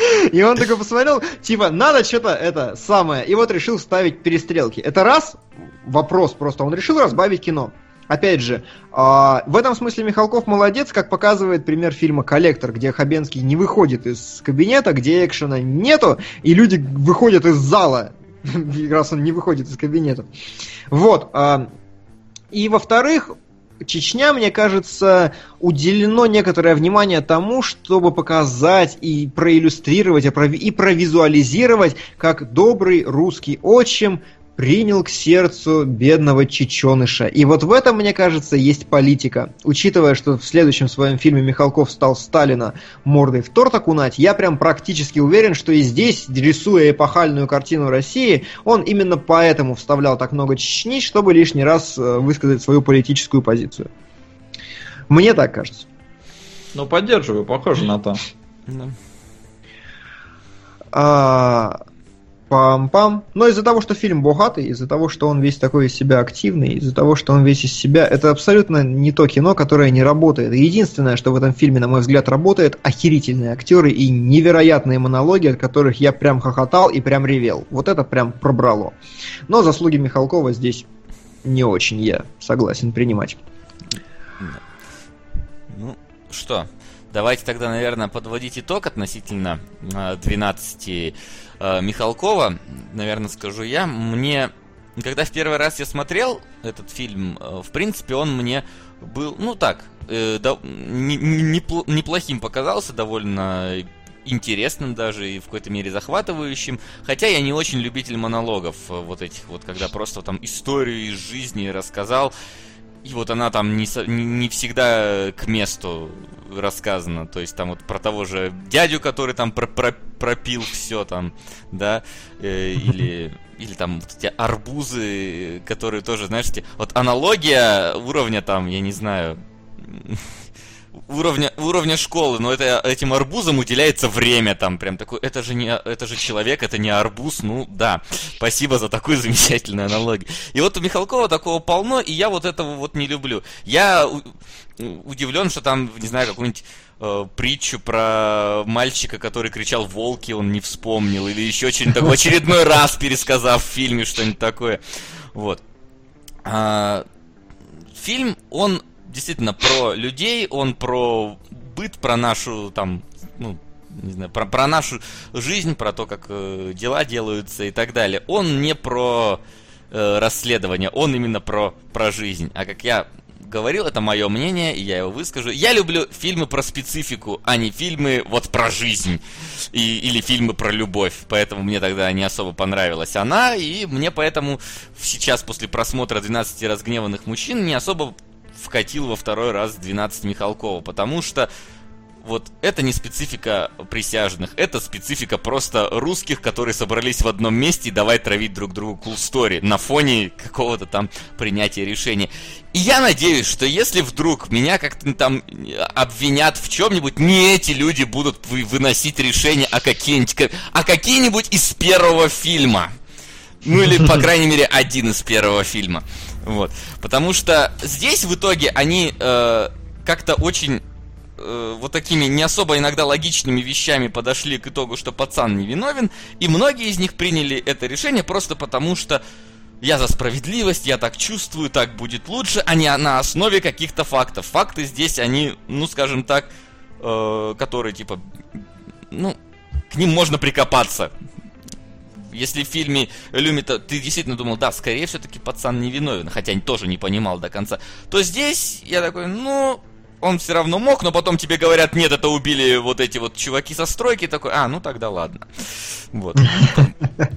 То есть здесь нету вот этой интриги того, а вынесли ли они в итоге правильное решение. И вот это несколько снижает, э, наверное, финал. Ну, финал-то вообще, господи, там Михалков, Бэтмен и все такое. Поэтому угу. я не говорю, что фильм 12, он сделан прям плохо. Э, он сделан хорошо, актеры хорошо играют, он действительно богато снят. Вот эта вот э, система такая, какой-то там комбинированной съемки, когда они там с нескольких камер снимали один и тот же дубль, я об этом вот прочитал. Ну и в целом там, знаешь, они тоже берут этот вот крупный план, и видно, что все, часто очень все в кадре находятся, всем приходится постоянно там играть. Э, так или иначе персонажи перемещаются, камера перемещается, очень длинные тоже шоты, очень длинные монологи, то есть это действительно э, требует от актеров э, работы очень такой соответствующий. Актеры молодцы, отыграли хорошо. Ну просто вот лично мне кажется, что вот посмотрев оригинал, для меня фильм Михалкова действительно кажется какой-то поделкой и не совсем про это, не совсем про мое любимое. Но это, как я говорю, мое мнение говнить я прям уж 12 не буду. Бог что... любит троицу. Ну, вы поняли. На какие фильмы? Решетка, прости, Макс. Да, понятно, на неадекватных людей все сразу, и, пацаны, нужно разобраться. Нам тут Артур заслал 300 рублей и говорит, сами выберите на какой фильм. Давай на зеленого слоника. Серьезно? Вот прям ну, ну, как-то мне кажется, экшона давно не было у нас в... Да, а духе Раз... не было. Разбираем а, хорошее а, а ты кино, пора только, только, только тогда, подожди, Келебрович, тогда обязательно покадровый разбор. Вот чтоб ты не схлюстил и сделал покадровый разбор. Тогда давай, я, я готов листать вот эти вот кадры, чтоб нас забанили за эти кадры, вот это я хочу, потому что... Не, серьезно? Я кидаю на слоника? Кидай. Да нет, слон. да, ну как хотите, я так просто... Не знаю, честно, я бы лучше бы правдивую ложь бы выдвинул, чтобы она приключения Тинтина отсрочила. Чуть тебе Тинтин не нравится? Не, мне ничем, но просто я правдивую ложь уже давно хочу пересмотреть. Ну и она будет когда-нибудь. Ну, не знаю, это было предложение. Давайте уже ну, Давай, давай, давай сдвинем, действительно. Ладно, давай внесем хорошо. динамику какую-то. Ощ- ощутимые пусть будут. Да, ощутимые, ощутимые, действительно. А зато я сейчас, я думаю, подогрел народу э, желание кинуть на слоника тем, что Келебрич будет делать покадровый разбор, объяснять, как свет поставлен, как там... Говно размазано. Говно размазано. По книжкам ли размазано говно по зеленом слонике? По тарелке, да, да, да. По книжке и по тарелке. Так, ну ладно, давайте вернемся к 12. Да, давайте, Паша э, теперь. Я, поскольку смотрел сначала 12 разгневанных мужчин э, и 6 лет назад где-то, и сейчас я сначала... А, не, сейчас я сначала смотрел 12 Михалкова, но все равно сравнивая, в сравнении фильм очень сильно проигрывает, э, но многие, многие, многие мои знакомые э, и тогда еще в 2007 говорили, типа, о, посмотри, 12 клевый фильм, э, и сейчас даже многие не знают, что 12 это адаптация, все думают, ну не все думают, но многие такие, типа, о, да ладно, а есть оригинал. И вот многие, наверное, те, кто смотрели 12 Михалкова сначала, или вообще в итоге не ознакомились э, с э, Люмита версией, а, им, может, даже фильмы нравятся, и он клевый, но вот мне в сравнении он очень сильно уступает, именно 12 Михалкова. И, ну, мы уже, в принципе, рассказали, почему, да, здесь не, не про то фильм, не про присяжных он, а про Россию, и как там все плохо, и ути, боженьки ты мой, и те люди, которые говорят, что нет там русофобства, я не знаю, вы слепые, а, потому что, ну, показано же все с нехорошей точки зрения. А Поэтому, ну, 12 люм это шедевр, пятое место в IMDb и, наверное, в моем личном топе тоже где-то там. А 12 Михалкова... Ну тогда на зеленого слоника. А 12 Михалкова на зеленого слоника. А я, кстати, вот ты говоришь, что некоторые не знали, что это адаптация 12 разгневанных мужчин. А я помню, что на моменте, когда там появлялись постеры, там, условно говоря, реклама 12, некоторые думали, что это адаптация э, поэмы Блока 12.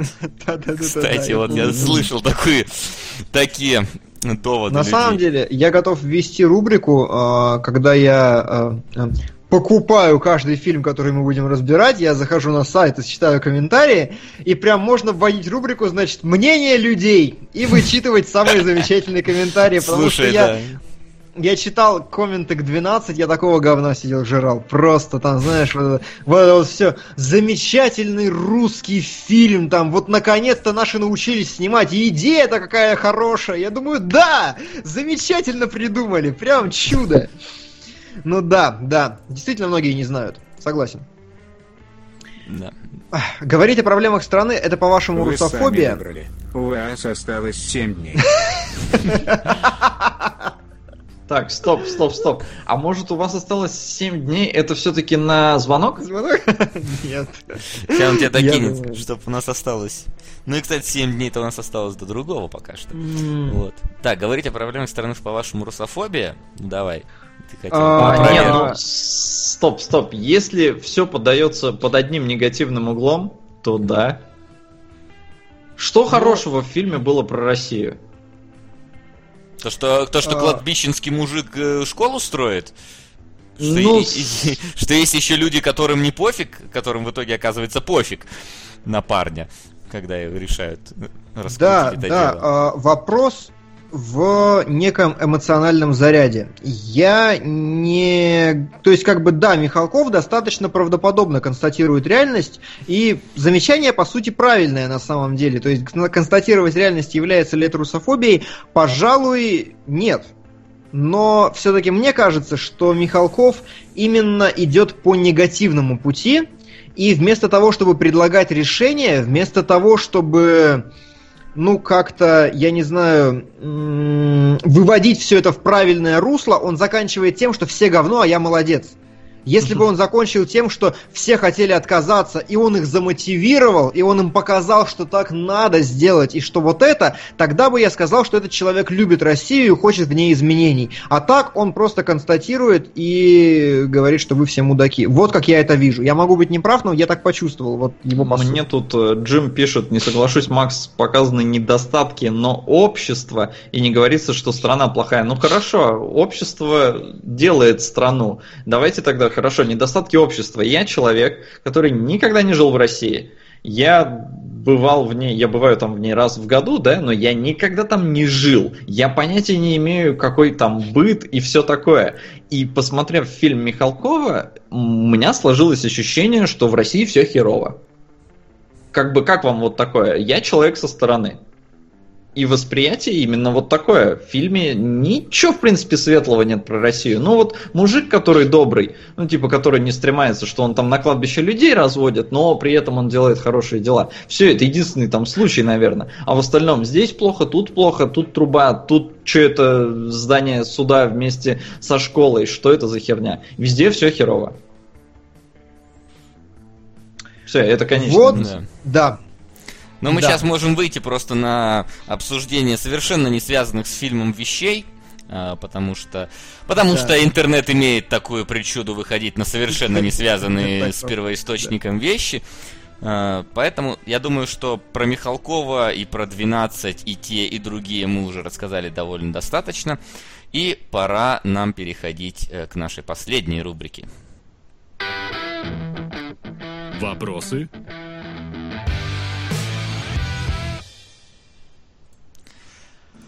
Вопросы. Вопросы. Вопросы у нас вы оставляете в нашем паблике кино нижнее подчеркивание логи под э, записью, э, под постом с, с этим стримом.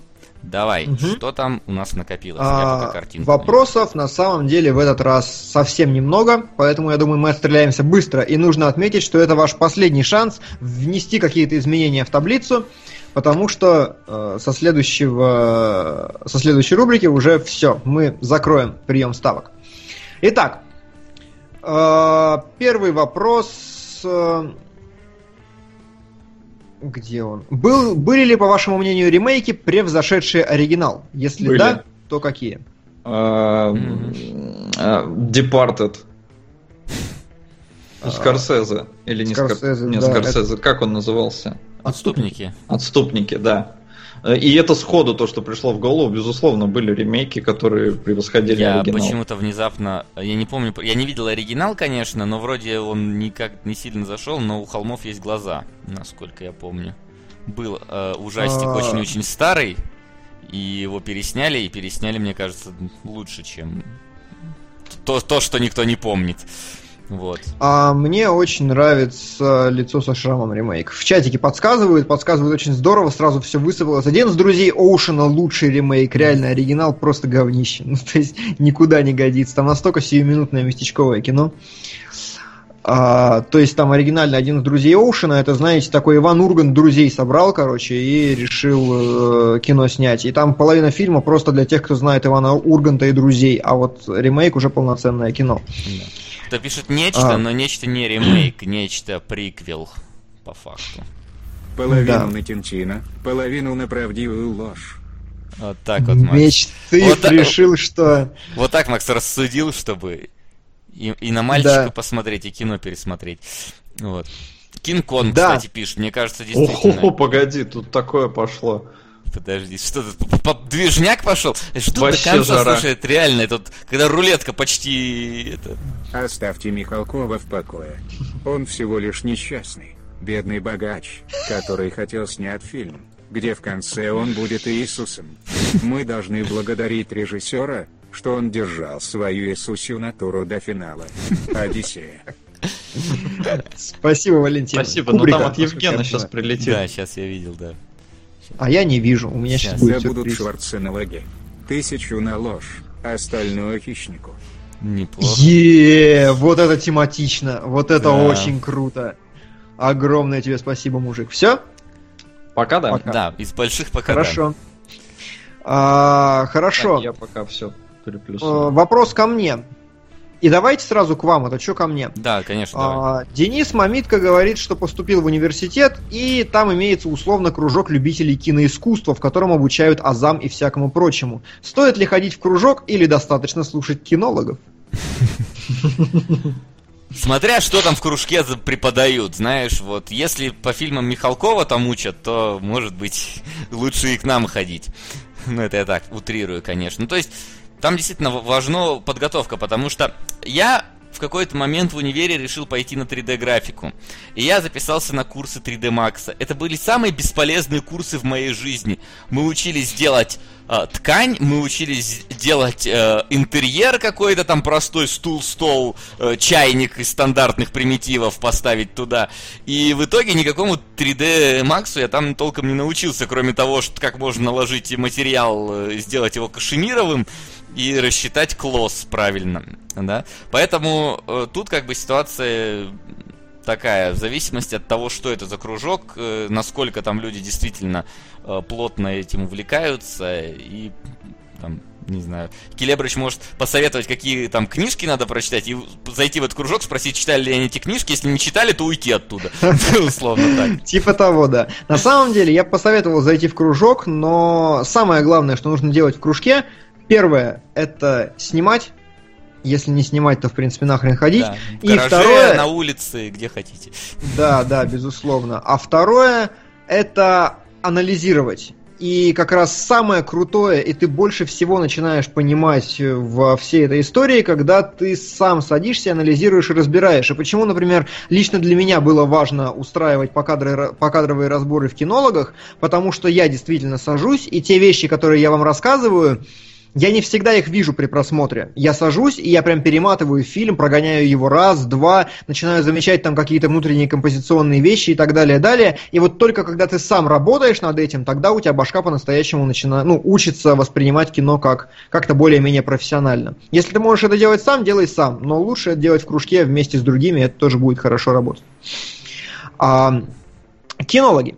Макс, ты ничего не хочешь сказать по этому поводу? Или да, ходи, ходи. Ходи, хорошо. Ходи Главное, смотри. по подъездам не шатайся, да? Лишним, лишним не будет. Просто, ну, в какой-то момент ты, наверное, сам осознаешь, что тебе надо, а что тебе не надо, а так ходи. Угу. А, очень сложный вопрос.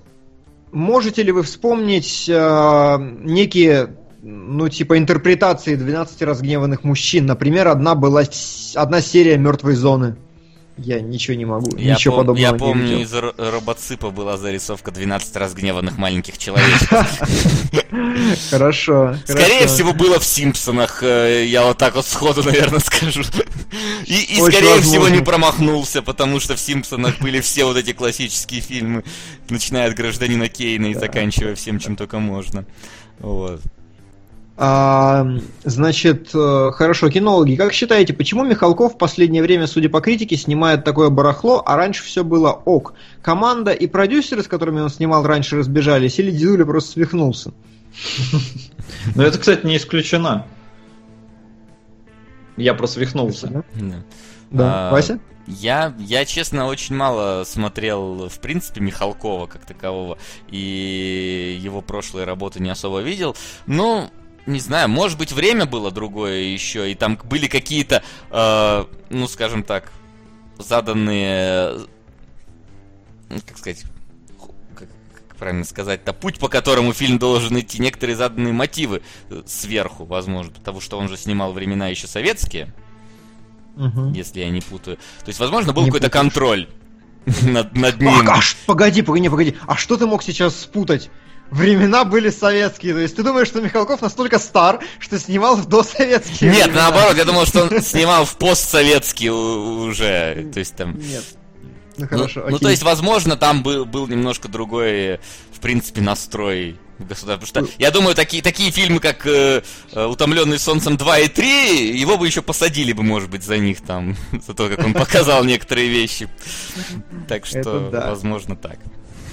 На самом деле меня волнует, э, не то что волнует, вот если отставить все шутки про то, что он посчитал там 12 разгневанных мужчин скучным фильмом, про то, что еще что мне кажется, просто к старости у него очень выросло самомнение, и просто как человек он очень сильно изменился. И именно из-за того, что он постоянно начинает претендовать, как Шьямалан, опять же, вот чем больше ты претендуешь, тем больше говно ты снимаешь на примере Шьямалана, потому что когда он откинул все свои идеи, типа вот, вот это вот всю ерунду и снял просто визит, получилось нормальное кино. Если бы Михалков сейчас щелкнул из своего старческого маразма в нормальное состояние, где захотел бы просто снять хорошее кино, хорошо сделанное, он бы это сделал, мне кажется. Ну, вполне возможно. Так, а, и, по-моему, значит, спрашивают про разборы Эдгара Райта, но мы их уже делали, и в комментариях кинологам вкинута ссылка. Их было два Ещё- точно. Да, их было два. А, Вопрос, наконец, выпуска последний, который я вижу. Как ты относишься к режиссеру Вонг Кар Вай? Как ты относишься, вот ты? А, если ты мне напомнишь, потому что я мог смотреть, это Олдбой? Нет? Или, А, или это там Пан Чин Хук? э, Нет, Олдбой это Пан Чин Хук. А, Карвай Карвай, это, ну, короче, там, знаешь, э, мои черничные ночи, что-нибудь такое. Что-нибудь там. Я- Ты пока отвечай, я пока загуглю. Смотрел ли я хоть Ну, что-нибудь. то есть, короче, есть шанс, что ты не смотрел ничего. Есть Ну, шанс, просто. но, но есть шанс, что я случайно натыкался. Поэтому, Да, коротко- короткометражки. Вот Эрос я вижу, у каждого свое кино. Нет, слушай, я на самом я, я тоже у Звучит Карвая как оправдание Михалкова. Я- Хорошо. Я смотрел у Карвая только мои черничные ночи, и они мне совсем не понравились. Прям совсем не понравились. Прям, прям вот вообще, ну типа, ну, Во- Вообще, нет. вообще не вижу ничего, что я бы мог смотреть, зато вижу фильмы «Полицейский участок с привидениями». Вот это серьезно. У него даже вторая часть есть. Да, успешный был. Э, Почему-то два раза любовное настроение встреча. А, короткометражка. Ну да, да. Ну вот как раз у него любовное настроение и счастливые вместе два его самых известных фильма, плюс ранее я смотрю какие-то. Но нет, короче, я не смотрел. Спасибо, что тыкнули меня в это носом, я обязательно закрою эту дырку. Мгм. Ну, кстати, А. номинировался даже два раза. Вот. За великого мастера, я гляжу. Мгм. Ну что, я думаю, что все, можно Всё, завершать никаких, э, нашу никаких в чате там нигде нету. Нет, я вроде все выловил. Сейчас я подниму свои штаны, которые кошка уронила, и включу нам нашу финальную заставочку. А вот я уже это сделал, и вот я уже за ней лезу. Ставки сделаны, ставок больше нет.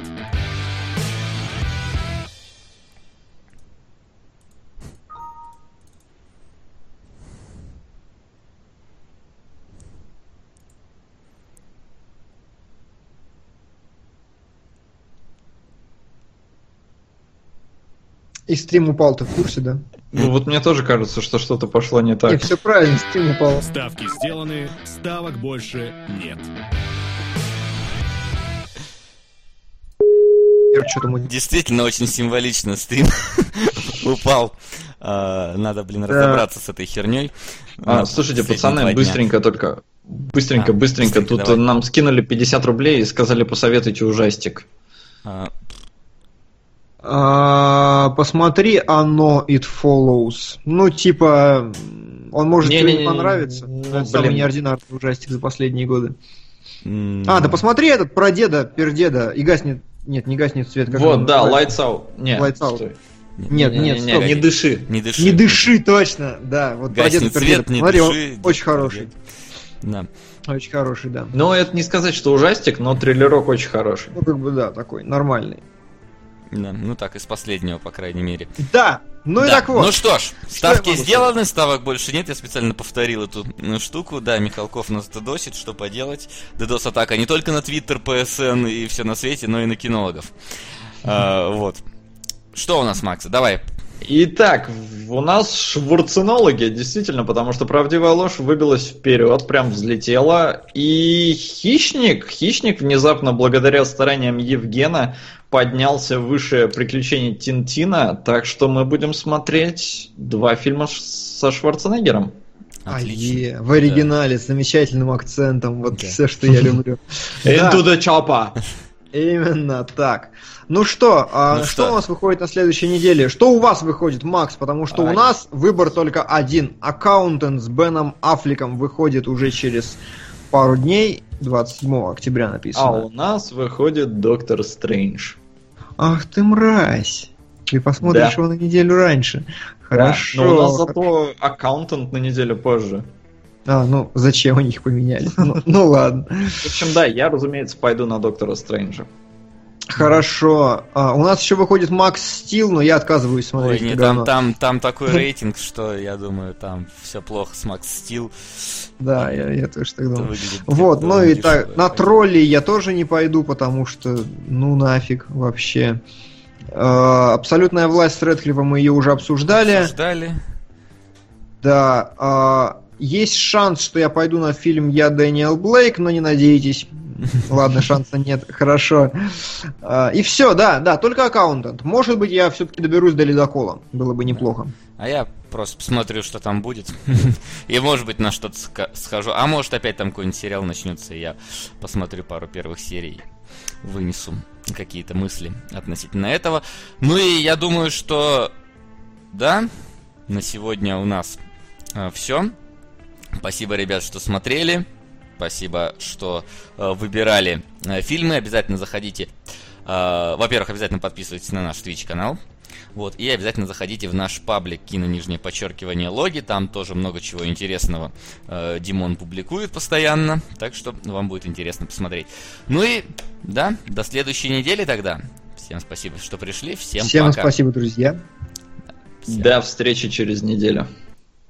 пока. Кинологии.